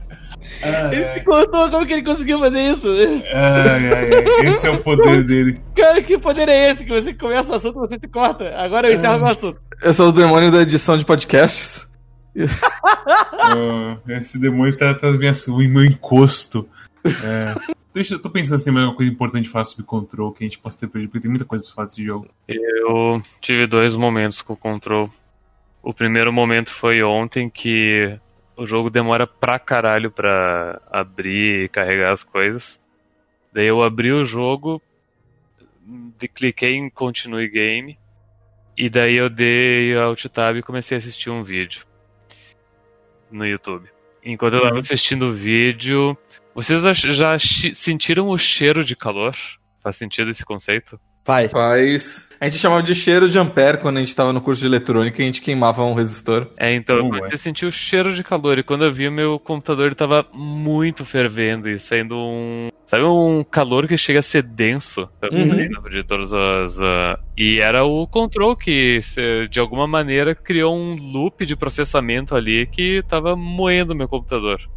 E tipo, eu no meio da batalha mais cheia de partículas, o computador tava geladinho. Agora, eu cliquei um continue game e dei alt tab, fritou meu computador. E eu, eu suspeito que se eu tivesse deixado por mais tempo ia estragar de vez. Esse jogo e outros jogos da Remedy, como a porra do, do Quantum Break, tiveram muitos, muitos problemas de tecnologia, assim, no geral.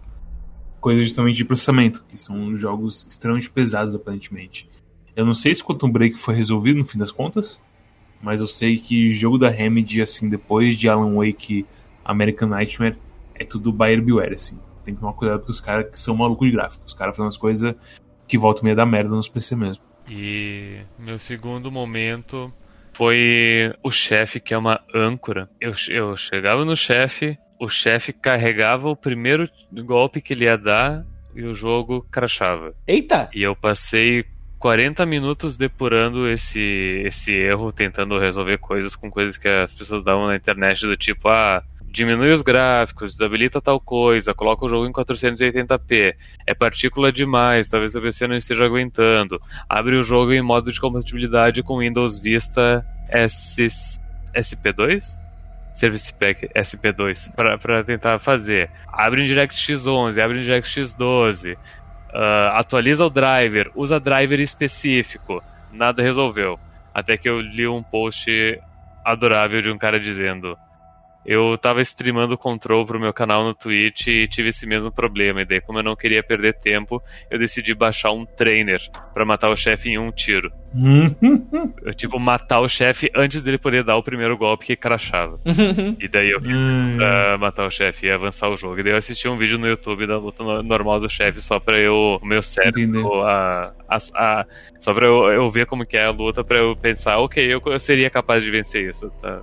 A luta da âncora é engraçado porque tipo, eu meio que roubei nela também com a Pierce. Porque a Pierce atravessa a, Sim, sim, a boa parte dele. Inclusive, a estratégia de matar com um tiro envolve a Pierce, porque ela- ela- o chefe não vai se virar pra ti. Você não vai olhar pro olho dele que causa o, o Hum. coisa. Aí, aí uma outra estratégia que dizia é: quando o chefe for atirar em ti, se vira de costas. Que daí tu não vai processar o golpe dele e daí o computador não, não trava. E eu pensei, Seria isso o, objeto de poder é, do seu é, pois é, PC? tão meta esse chefe. Mas, mas enfim, eh, o meu computador cara achava mesmo eu dando as costas pra ele. Que isso me lembra de um jogo de DS de corrida. Um dos primeiros jogos que saiu pro DS. O jogo era um dos primeiros jogos de DS, então ele era super mal otimizado. Então ele só renderizava os carros que estavam atrás de você se você ligasse o retrovisor. Então se você estivesse em primeiro, você nunca era ultrapassado, porque os carros que estavam atrás de você. Eles não eram. A, a, a posição deles não era atualizada. Então, a, a partir do momento que você passava eles, eles ficam, tipo, parados no mapa e sem andar, Só sabe? que se tu olhasse pra trás dá, dá ruim. Se você ficasse andando, olhando pra trás com o retrovisor, eles, eles ficavam te seguindo aos poucos, assim. Mas se você parasse de olhar pra trás, eles ficavam pra trás. Era, era fascinante o jogo. Era bem um experimento de, de mecânica quântica, observação, assim e tal, sabe? A posição do elemento só, só atualizada quando você observa ele. O, o bug bizonho que eu tive foi que foi assim, quando eu comecei a jogar, eu fiz umas quatro missões principais, E aí eu fiquei um tempinho sem jogar, porque teve jogo, teve Quick Serve Delicious e tudo mais. Aí eu falei, ah, vou voltar, mas acordei cedo no dia. Eu falei, que sabia, vou recomeçar os jogos, porque eu acho que. Sabe quando você acha que você esfria no jogo, você não lembra como que é? Uhum. Eu falei, ah, vou Uhum. pegar rapidinho, que eu joguei em stream também, então vou fazer um negócio só pra tipo, jogar um pouquinho mais focado. Aí peguei o jogo, fiz, fiz a primeira missão. Cheguei na segunda missão, na que você vai encontrar o zelador. Ali, antes de você pegar zel- encontrar o zelador, você pega o, o, o dash. Uhum. Nisso que eu tava chegando assim, eu cortei um caminho, eu fui parar lá na metade da, da sala do. Lá no meio da sala oval gigante, lá da manutenção. E eu. Ah, fui falar. E assim, ah, olha, parece que eu cortei caminho no jogo. Engraçado, eu não lembro de ter de, tipo, dessas portas estarem abertas quando eu joguei ele pela primeira vez. Consegui chegar no cara lá da segurança, fui falar com ele e tava como se todos os diálogos já tivessem sido feitos. Inclusive, o diálogo com ele já foi um diálogo póstumo e atualizou a minha quest principal pra já fazer umas paradas sem ter falado com o zelador. Aí eu, pô, peraí. Fui lá pro zelador, não consegui falar com. É, não conseguia falar com o zelador. Só que esse negócio de pegar a sidequest dele já tava ativo. Só que eu não conseguia pegar o Dash. O jogo não tava me liberando a, a quest do Dash. Aí eu, cara, que doideira, peraí. Aí eu até postei no, no, no, no Quack lá tudo mais. Eu falei, pô, vou tentar de novo. Dei outro new game e fui, mesma merda. Entrei na internet e por algum motivo, o pessoal tava comentando de alguns bugs que eu encontrei o pessoal comentando. É que por você ter, tipo assim, o jogo ele já reconhecer que você tem várias quests principais liberadas e ele ter essa opção de você selecionar capítulo, se você às vezes tentar dar um new game no jogo, o jogo ele computa como se as quests já tivessem feitas, só que sem você pegar as recompensas. Uau. E aí eu, tipo, ok, que doideira isso, cara. E aí, tipo, ah, foda-se, deixei pra lá, fui lá selecionar a missão e fui pra missão mais recente, sabe? E foi missão mais recente, nem me atentei pra ver se tava levando coisa, tudo mais assim, mas parece que quando escolhi a missão mais recente, todos os upgrades já estavam selecionados. Tipo, não tive que fazer mais arma, não tive que fazer mais nada, tava tudo liberado. E eu fiquei, cara, que doideira isso também. Tipo, eu selecionei a missão e tô com 100% de progresso, entre aspas, sabe? E eu fiquei, cara, não, não quero entender como que deve ser save nesse jogo. Deve ser uma. Deve ser uma bagunça a programação dessas paradas assim. Aí eu deixei pra lá e só toquei minha vida normalmente, sabe? Hum. Mas eu achei muito engraçado isso. Que eu falei, ah, não tem opção de você recomeçar o jogo. Se quiser, ou, sabe? Não faz sentido também, mas tudo bem. Mas achei muito estranho isso. O, o jogo assombrado, ele se lembra de tudo que você jogou. Mas é, é, é meio foda essa- esses bugs assim de quebrar o jogo, basicamente. Remedy podia ser um pouco mais controlado. Ah, é isso aí, pessoal. Depois de a gente falar, dar uma palestra pra vocês de control, chegou a hora, a melhor hora. A hora da nota e recomendação. Hoje eu vou começar com o Mads. Mads, nota e recomendação para control. Minha nota pra Control, quando eu terminei a história, ia ser tipo um 6, um 7 talvez. Mas aí eu joguei o, o DLC da a Foundation e, e aí subiu um pouquinho a nota. Subiu pra um, um 8, que vai ser minha nota final pra ele. Esse jogo, ele é complicado de recomendar, porque ele realmente tem muita coisinha torta assim nele, mas vale bastante a pena as historinhas e o que ele cria pra você, assim, se você se dedicar, assim, a ele. Pra fãs de Alan Wake e pra fãs de Poets of the Fall e Old Gods of Asgard, é meio que obrigatório jogar. Você não tem escolha. Apesar de não ser muita coisa que acontece, é meio que o que você vai ter de Alan Wake, assim, eu imagino, pro futuro próximo. Porque é literalmente uma continuação de Alan Wake que acontece aqui. É, é bizarro, é bizarro. É, Eu não sei o que a, a Remedy assim tá, tá pensando em fazer com ele ou com o Control, mas é bem estranho assim.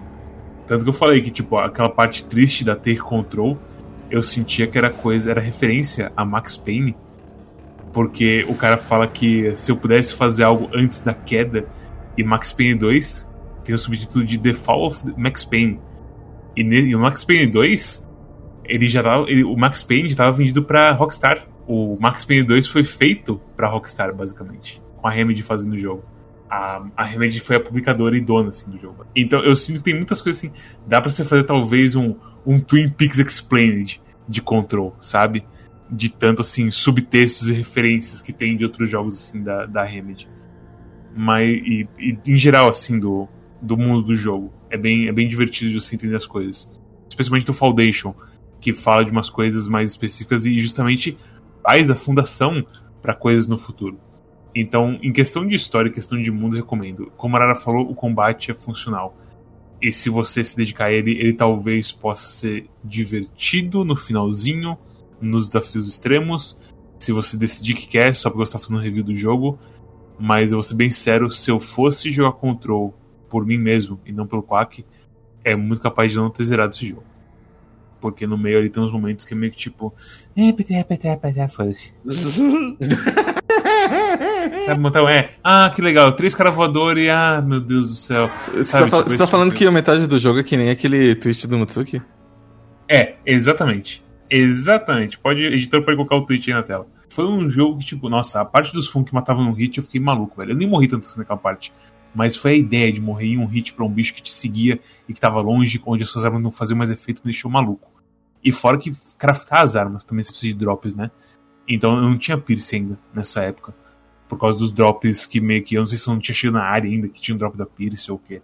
Mas é. Os sistemas desse jogo, pra mim, são um pesadelo que você, se você se dedicar, você pode talvez fazer com que sejam menos piores. Mas é isso. Se você. A gente falou pra caralho de control. Eu acho que no final o control ainda é recomendável, apesar de tudo. Só que, Buyer Beware, tem coisas aqui nesse jogo. E é um jogo pesado pra cacete também. Se seu PC não é top, tenta ver os requirements assim, dele, os requerimentos mínimos recomendados e ver se o seu. Se, se, sei lá, não tem problema com AMD, Radeon, alguma coisa do tipo. Mas é isso. Essa é a minha recomendação pra controle. Cuidado, mas tenha controle. Tome controle. Tome controle. Eu controlo.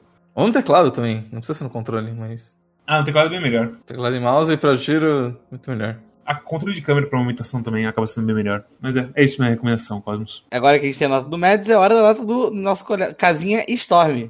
Storm, nota e recomendação para Control. Nota 8, jogo, jogo bonito, interessante. Reginaldo Pereira.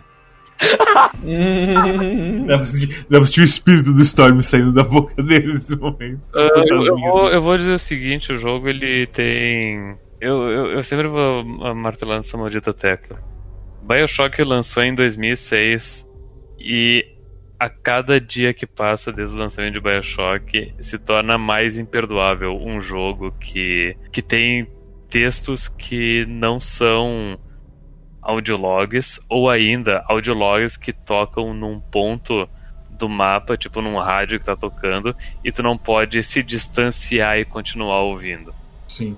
Ah, ou ainda tem que entrar num menu pra tocar o audiolog e tu tem que ficar no menu ouvindo o audiolog, em vez de simplesmente dar um S que o áudio continua tocando enquanto tu joga. É, é, é inadmissível um jogo que tenha esse controle. Eu concordo com você. Eu concordo com você completamente. Você- quando você entra na sala da, da Emily Pope lá, lá na coisa principal, de vez em quando ela tem uma assistente. E de vez em quando, a assistente, se você tá do lado da Emily, você não escuta o que a assistente fala. Sim, essa parte é, é- é a pior, é de, de longe. Eu acho muito absurdo o limite que eles dão assim pros sons desse jogo. Eu me lembro de uma parte que de uma sala que tem um, um retroprojetor que toca um, do- um vídeo do cientista e que se tu vira pra assistir o retropro- o- a imagem do retroprojetor na parede, não tem legenda. Mas se tu vira 90 graus pra virar pra parede onde não tem o, a- o vídeo passando, a legenda aparece. Ai, meu Deus do céu. É, Meu Deus, tem é umas coisas meio absurdas assim. Mas dito isso do, dos audiologs, eu que detesto ler Intel de, de videogame, ah, eu, eu parei pra, pra ler as Intel desse jogo. Eu não lia completamente muita coisa, eu apenas ah, passava os olhos por cima, pegava os, o apanhado geral e daí se eu achava interessante daí eu pegava e lia do início. Porque tem muito, mas muito documento nesse jogo.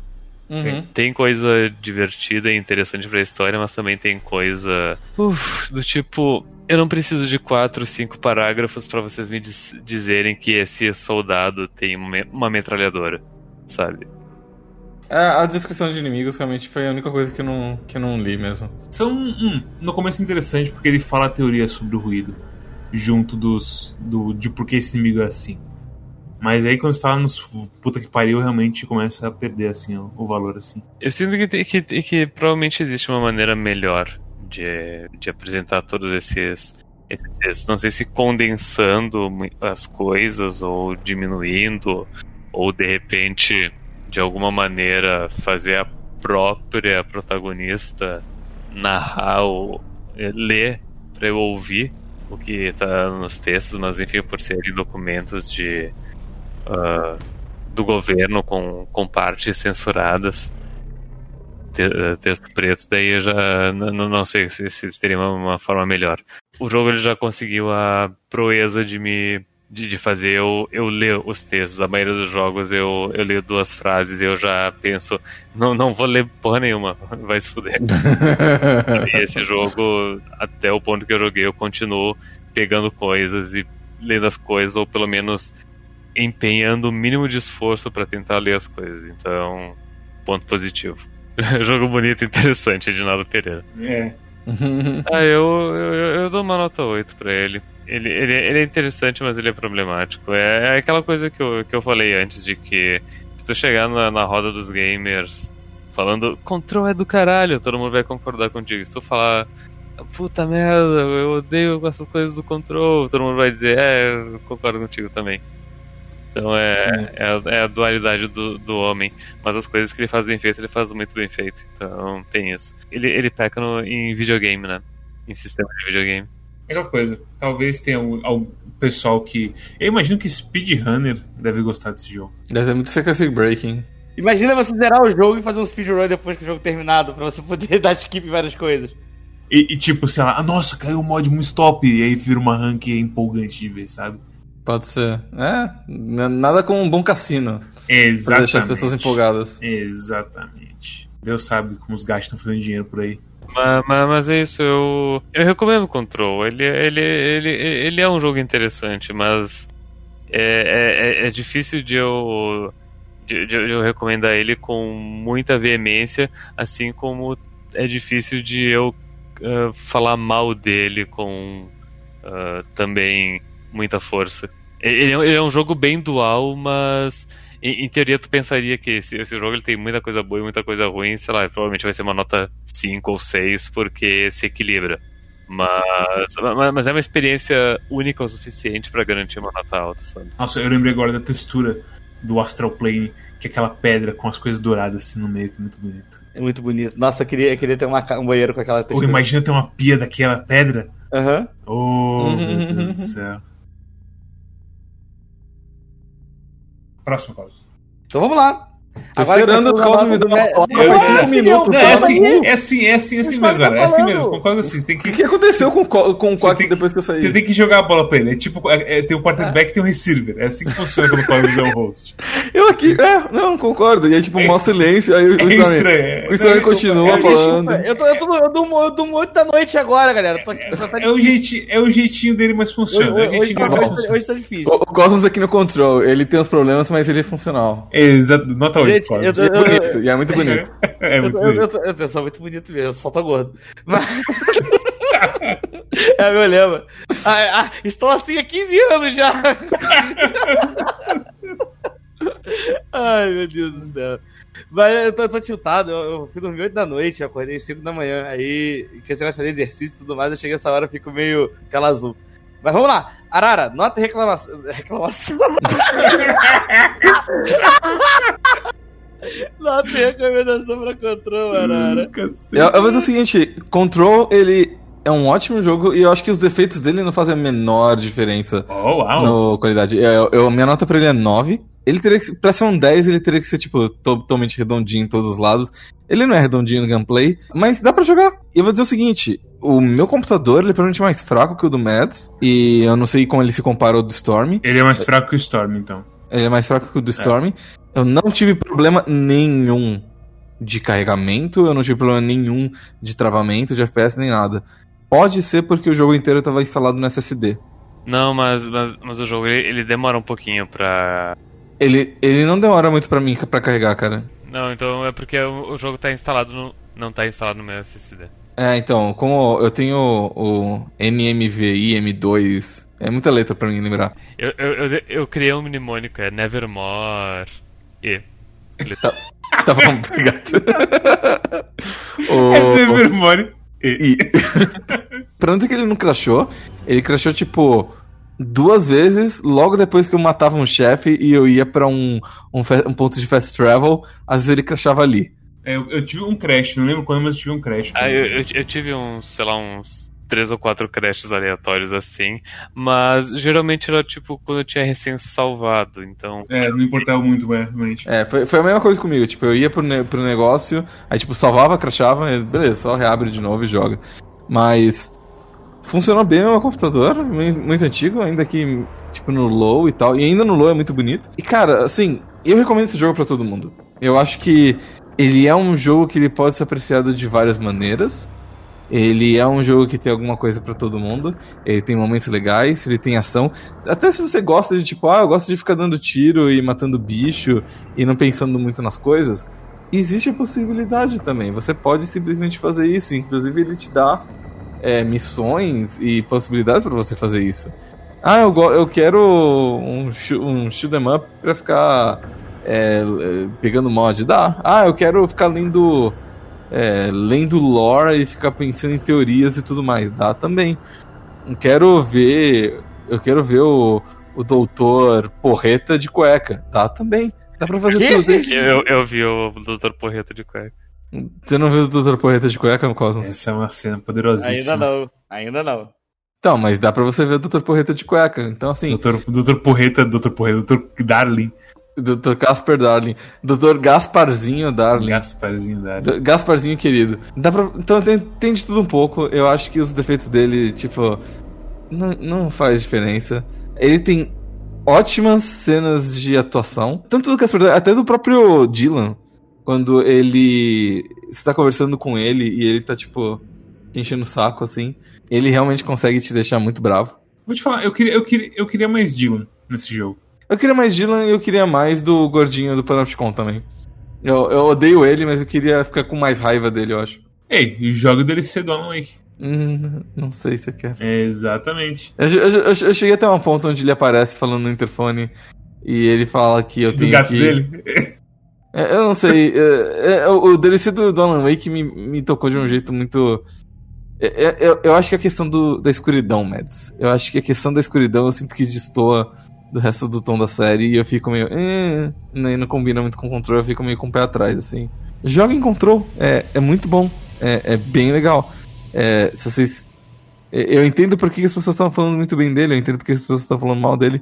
Nota 9. Cinco sacos de, de pipoca também. E um pequeno controle remoto pra ficar parecido com o control também. Então, tá aí.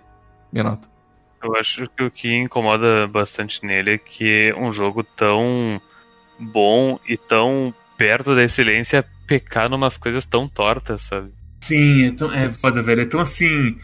É, é, tipo Baggio na Copa de 94, velho. Tipo, é um chute assim muito absurdo Aquele pra fora. cabelo horrível com, Puta. com rabo de cavalo. O chute que ele dá e a cara assim que ele faz com as mãos assim na cintura. Tipo, é completamente a sensação que eu tenho com o controle assim. E sobre personagens, eu acho que o, o Arish é o melhor carinha. Muito, muito confiável, o Arish. Eu gosto dele. Gosto dele, gosto dele. O único cara que tem uma cabeça boa naquele. Do, dos pseudo-cabeças de, de, departamento ali. Você vê que ele nem é cabeça de departamento. Ele, Ele tá é. abaixo do Lean Salvador, não tá? Sim, ele tá abaixo. É porque é aquela coisa, como tem toda coisa de ruído, tu se explodindo. Você, é, os, é os caras que você tem contato ali. Lin Salvador, que nome, aliás. Lean Salvador. Oh, tem bastante é... Como é que é? Representatividade nesse Tem, jogo. tem. Acho legal. É, um áudio do Lean Salvador que também é muito icônico. Tipo, você não conhece o personagem. O pouco que você conhece dele são tipo dos áudios que você ouve dele. E tem um áudio.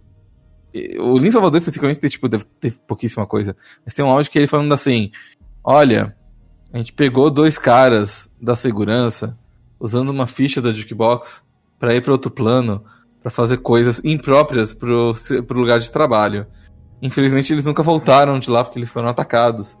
Mas por conta disso, pra evitar que esse tipo de coisa aconteça de novo, é, a gente está movendo o Jukebox para um lugar muito público, onde ninguém pode entrar sem ser visto. E a gente está restringindo agora as, as expedições para lugares muito específicos. E ele fala isso com uma voz de tipo: Eu tô cansado dessa merda. tanta coisa pra fazer nessa porra de lugar, tanta coisa fodida acontecendo e os caras usam esse, esse negócio aqui pra transar. Pra transar em outro plano de existência, tomar no cu, assim. Será que não foram os dois a tensão sexual lá? Não, Espero que não. Eles, eram, eles eram soldados. Eles eram Eles eram, soldados. é, eram soldados, é. É, eu, eu acho muito legal no Metal de Log, no, a última frase dele, que é nunca deveria ter sido de baixo acesso. E, e ele fala com a culpa barra raiva ao mesmo tempo, Sim, que é muito assim on point. sim. As, as várias interpretações desse jogo são muito boas, assim. Narrativamente, ele é. ele é perfeito. Ele é perfeito, assim. Podia ser melhor na parte de videogames. Mas não é ruim. Então, it's fine. Não sei. É. Né, É melhor você ser muito bom em certas coisas e ruim em outras do que em tudo mais. Do que ser mediano em tudo. Cosmos, sua nota e recomendação pra gente fechar esta porra aqui de quase duas horas. A minha nota e recomendação para Control é. 9. Ele é exatamente o tipo de coisa que eu gosto. Ele é coisas esquisitas. Ele parece.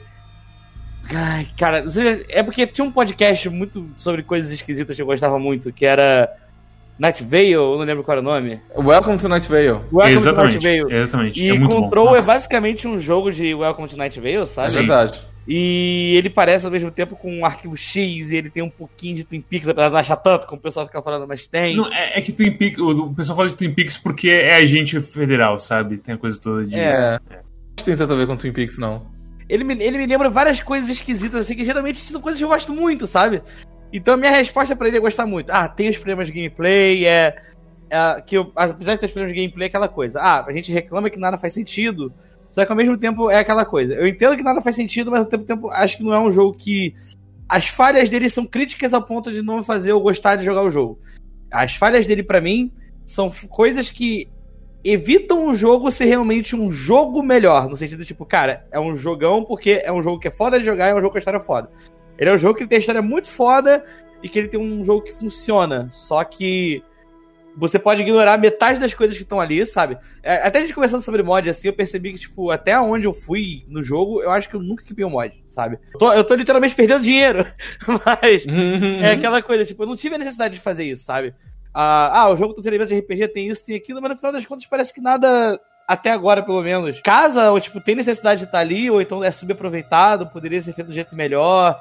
Ah, negócio da sidequest que tem também, de você ter um mapa que você pode explorar, que não compensa explorar, porque você tem que pegar side Vai jogando, pegando sidequest, que sidequest vão te guiar pro jogo, sabe? E aí você vai pegando as coisas no caminho. Então, eu acho que nessa. Assim, mas não é um jogo que eu acho ele ruim de jogar. Eu acho ele gostoso de jogar, como eu falei. É, o, é um dos melhores jogos de Star Wars sem ser Star Wars, sem ser Star Wars. Tipo, você joga com uma Mega Jedi que voa, lança coisa e atira e, tipo. E algumas coisas que seria problema, tipo, ficar caçando munição, ficar caçando vida, essas coisas, meio que não existe, porque é meio que tudo recarregável. Nossa, mas tem, ah, tem tantos outros jeitos de fazer isso. Deu um... É, Desculpa, deu, deu, deu não, um assim- surto assim de. de... É, Pra mim podia ser, assim, é que eu tô falando, podia ser muito melhor, sabe? Só que, tipo, não é uma parada que tá fazendo mal, sabe? Não, eu só, eu só queria comentar que você me lembrou uma coisa sobre exploração nesse jogo, de que a única coisa que vale a pena fazer exploração nesse jogo é pegar lore, porque os modos que você pega são muito ruins e você não pega mais nada além disso. Hum. É. Então, É meio que isso, sabe? Só que ele, tipo, só que assim, é, uma coisa que eu queria que ele tivesse um pouco mais é puzzle. Vocês podem, tipo, me mandar merda. não Só concordo. que eu achei os puzzles dele bem legais, assim. Eu achei Uhum. bem, bem, pensado. Eu acho que o único puzzle que eu não gostei foi o puzzle da sala da sorte, porque ele mexe com uma parada que eu achei muito idiota dele usar. Vocês fizeram o puzzle da sala da sorte? Fiz, Sim. fiz. que você é você carregar um- uma parada até um ponto. E eu fiquei, velho, tipo, o jogo inteiro Nossa, não isso tem. é problemático se tu não se lembra que o peixe tá lá. Tipo, se. Porque eu, eu bati o olho no peixe no quadro e pensei, ah, o peixe. Daí- O que, o que aconteceu na situação do peixe foi: ah, tem essa mecânica de pegar e arremessar coisas. Pegar e arremessar coisas. O jogo só trata dessa forma. Aí eu vejo o peixe e falo, cara, não tem nenhum botão de interagir, sabe? Tipo, vou carregar. Aí você vai carregando e você fala, puta, velho. É, tô carregando essa porra desse peixe aqui, mas como é que eu vou fazer ele ficar num ponto, alguma coisa assim, sabe? F, tu dropa ele no lugar. É, aí é exatamente isso. Aí eu descobri do nada que você segura o botão e faz muito depois. Que na verdade, como eu fiz, eu botei o peixe ali, tinha que ser gravado porque parecia os trapalhões. Era eu mirando, jogando peixe, o peixe ah, voando pela sala. aí eu, ah, não, fiz errado. Aí eu ia lá pegar e ficava, tipo, jogando ele pela sala toda até ele pousar no ponto. Eu me fudi nesse puzzle porque eu li errado a lousa. Eu li errado a, a coisa do peixe. Cara, esse puzzle eu consegui acertar 95% dele, só o peixe que eu não acertei. Foi foi a parada que me fez entrar na internet. Eu falei, cara. eu, eu também, eu também. Eu preciso pegar a solução pra entender o peixe. Quando eu vi o peixe, eu falei, tá, eu não acredito. Imaginei que fosse uma coisa dessa assim. Só que, tipo, eu não sabe, não conseguia botar o peixe ali, sabe? Tipo, uma hora você tem cagada, sabe? Uhum. Aí, enfim, é. Mas eu queria que o jogo tivesse mais puzzles, com as puzzles legais. O puzzle do cartão é muito legal também. O... Eu acho Velho, que. velho, o puzzle do cartão. Eu passei tanta vergonha no puzzle do cartão. do que você fez da stream. Nossa, não, eu não fiz stream. Graças a Deus eu não fiz stream. Aqueles cinco punch cards lá. É, dos punch cards no laboratório do HRA. Olha, é bem fácil. Velho, exatamente. O que aconteceu deu um problema na minha cabeça e eu não interpretei. Uma coisa tão fácil assim que tem da lousa, da setinha da lousa. Eu achei que era só desenho bobo ali. Uhum. E isso quebrou minhas pernas. Me quebrou as pernas de um jeito que, tipo, eu não consegui resolver o puzzle. Mads desenhando o quadro com as sombras no The Witness. Mads acertando os desenhos lá que tá no quadro falando Inc- como que é a ordem. Velho, incrível, incrível. Eu, eu tomei um drible tão grande, eu nunca esperava isso. E aí eu, tipo, eu falei, não, eu não consigo mais. Eu desliguei o jogo, fui fazer outras coisas, e eu deixei aberto o screenshot das lousas no meu browser. Pra, tipo, volta e meia eu passava por elas. E aí depois, acho que, tipo, um ou dois dias eu abri de novo o jogo, eu li assim a setinha e pensei, ai, filho da puta. E em duas semanas eu consegui. Foi horrível, horrível, horrível, horrível. Mas eu gosto dos puzzles ainda assim. Tem, um, tem, um, tem quase um ARG nesse jogo, com o Pots of the Fall. A Take Control tem um, tem um ARGzinho nele pra você resolver. Isso eu não sabia. Porque tem umas partes que eles falam, aí você reverte e te dá umas dicas de como encontrar o mod do atleticismo. Vou ter que passar essa porra depois. Pesquisar essa porra, fiquei curioso. Mas enfim, Mas- eu acho, que, eu acho que é isso. É... Ele é um jogo que, assim, eu vou recomendar pra todo mundo. Eu acho ele muito maneiro. Pode jogar, se div- divirtam-se. É, de preferência, pega no, no PC ou então num, sei lá, no PS4 Pro que tem agora. Porque eu vi muita reclamação do pessoal que não pegou no PS4 Pro, no PS4 Pro e no Xbox Pro, sei lá como é o nome dele. Que o loading dele é exagerado de demorado, nos, principalmente console. No meu PC foi ótimo, rodou lisinho, joguei no, no- na, na velocidade máxima lá, tranquilão. Obrigado, Demirs. Mas realmente, tipo. Se você. é, Eu imagino que se você estiver jogando numa parada que não vai conseguir processar bem o jogo, vai ser bem infernal, porque ele tem muito load. Eu tive um problema que o meu PC tava no low, tava engasgando ainda, e eu tive que desabilitar uma coisa de segurança do Windows pro jogo. Eita! E logo no início, pra tu conseguir rodar. Que, tipo, era uma coisa que ele verifica todos os arquivos pra não dar. Como é que se fala? Pra não sequestrar o seu PC, sabe? Era uma coisa assim, não tô lembrado agora como que era. Mas se eu não tivesse feito isso, eu não tinha conseguido jogar o jogo. Então é Bayer Beware nessa coisa de tecnologia aí do jogo. Mas enfim, muito bom, adorei. As surpresas que ele tem de coisas que eu não, não esperava que ia ter nesse jogo me deixaram muito felizes, de inimigos e tudo mais assim. Mas eu acho que falava acho que isso é spoiler, então a única coisa que eu posso falar pra vocês é enfrentem a geladeira. E é isso, é um grande 9. Tô três dias olhando a geladeira, meus olhos não aguentam mais, me ajuda. Bom, se você gostou deste episódio, ah, obrigado por ouvir até aqui. Ah, nós somos muito felizes com a sua presença e eu estou muito contente de finalmente ter conseguido participar ah, de mais um episódio do Quack de novo. Um episódio Quack grande, aliás, de jogo grande. episódio do Quack de um jogo grande, porque no resto da minha semana. Ó, ontem eu tava contando pra eles que eu tava tão cansado que eu lavei a louça, aí eu sentei pra fazer carinho com o cachorro e eu comecei a dormir se- sentado, fazendo carinho com o cachorro. Ando muito cansado, pessoal. Então fico muito contente que eu tenha conseguido participar desse episódio. E se você gostou desse episódio, é, que eu espero que você tenha gostado, se você se sentiu inspirado aí a jogar Control, ou a ler Chainsaw Man, no nosso grande bloco de Quack Clube de Mangá, é, recomendo que você siga a gente no Twitter, uh, arroba Quack Clube, uh, siga o nosso canal do Twitter, uh, o nosso canal do YouTube, o nosso canal do Twitch, o nosso Discord, que é sempre bastante ativo, uh, e todos esses links, além da nossa curadoria do Steam e do nosso RSS de podcasts, você encontra em quack.com.br. Você também pode ouvir o nosso podcast através do seu agregador de podcasts favorito, como o Spotify, o Apple Music e muito mais. E, e Cosmos, qual que é o jogo da próxima semana? Graças ao poder do meu signo geminiano, eu posso ter duas escolhas seguidas no Quack. meu signo geminiano, meu signo gêmeo. né? Não tem muito sentido. Mas, na semana que vem, vai ter outro jogo escolhido por mim. Porque a gente se divertiu muito jogando o jogo. E a gente percebeu que é melhor se divertir do que pegar um jogo ruim tipo Carrion. Então, na próxima semana, a gente vai jogar Remnant From the Ashes, que também foi dado de graça na época, então é muito bom pegar jogo de graça. Exceto por mim que. Exceto por mim que comprei duas semanas antes dele ficar de graça, porque eu falei, um dia eu vou jogar esse jogo, aí ele saiu de graça. E aí eu falei, puta, Mas o jogo tem crossplay entre Epic e Steam, então. Não vai ter jogo próxima semana de novo. Essa semana a gente não vai jogar videogame. É a semana do bem-estar. A gente vai fazer. É a semana do exercício. bem-estar. A gente vai fazer yoga guiada em live no sábado com o nosso guru Oshomets. Ele vai, inclusive, colocar o pezinho atrás do pescoço e vocês vão dar 50 subs pra essa situação. Pior que eu ainda consigo fazer isso aí. É possível? Eu consigo. Você consegue? Aham. Como? Eu consigo, é. Eu Tá sei lá, nem- eu- minhas, minhas juntas são meio estranhas.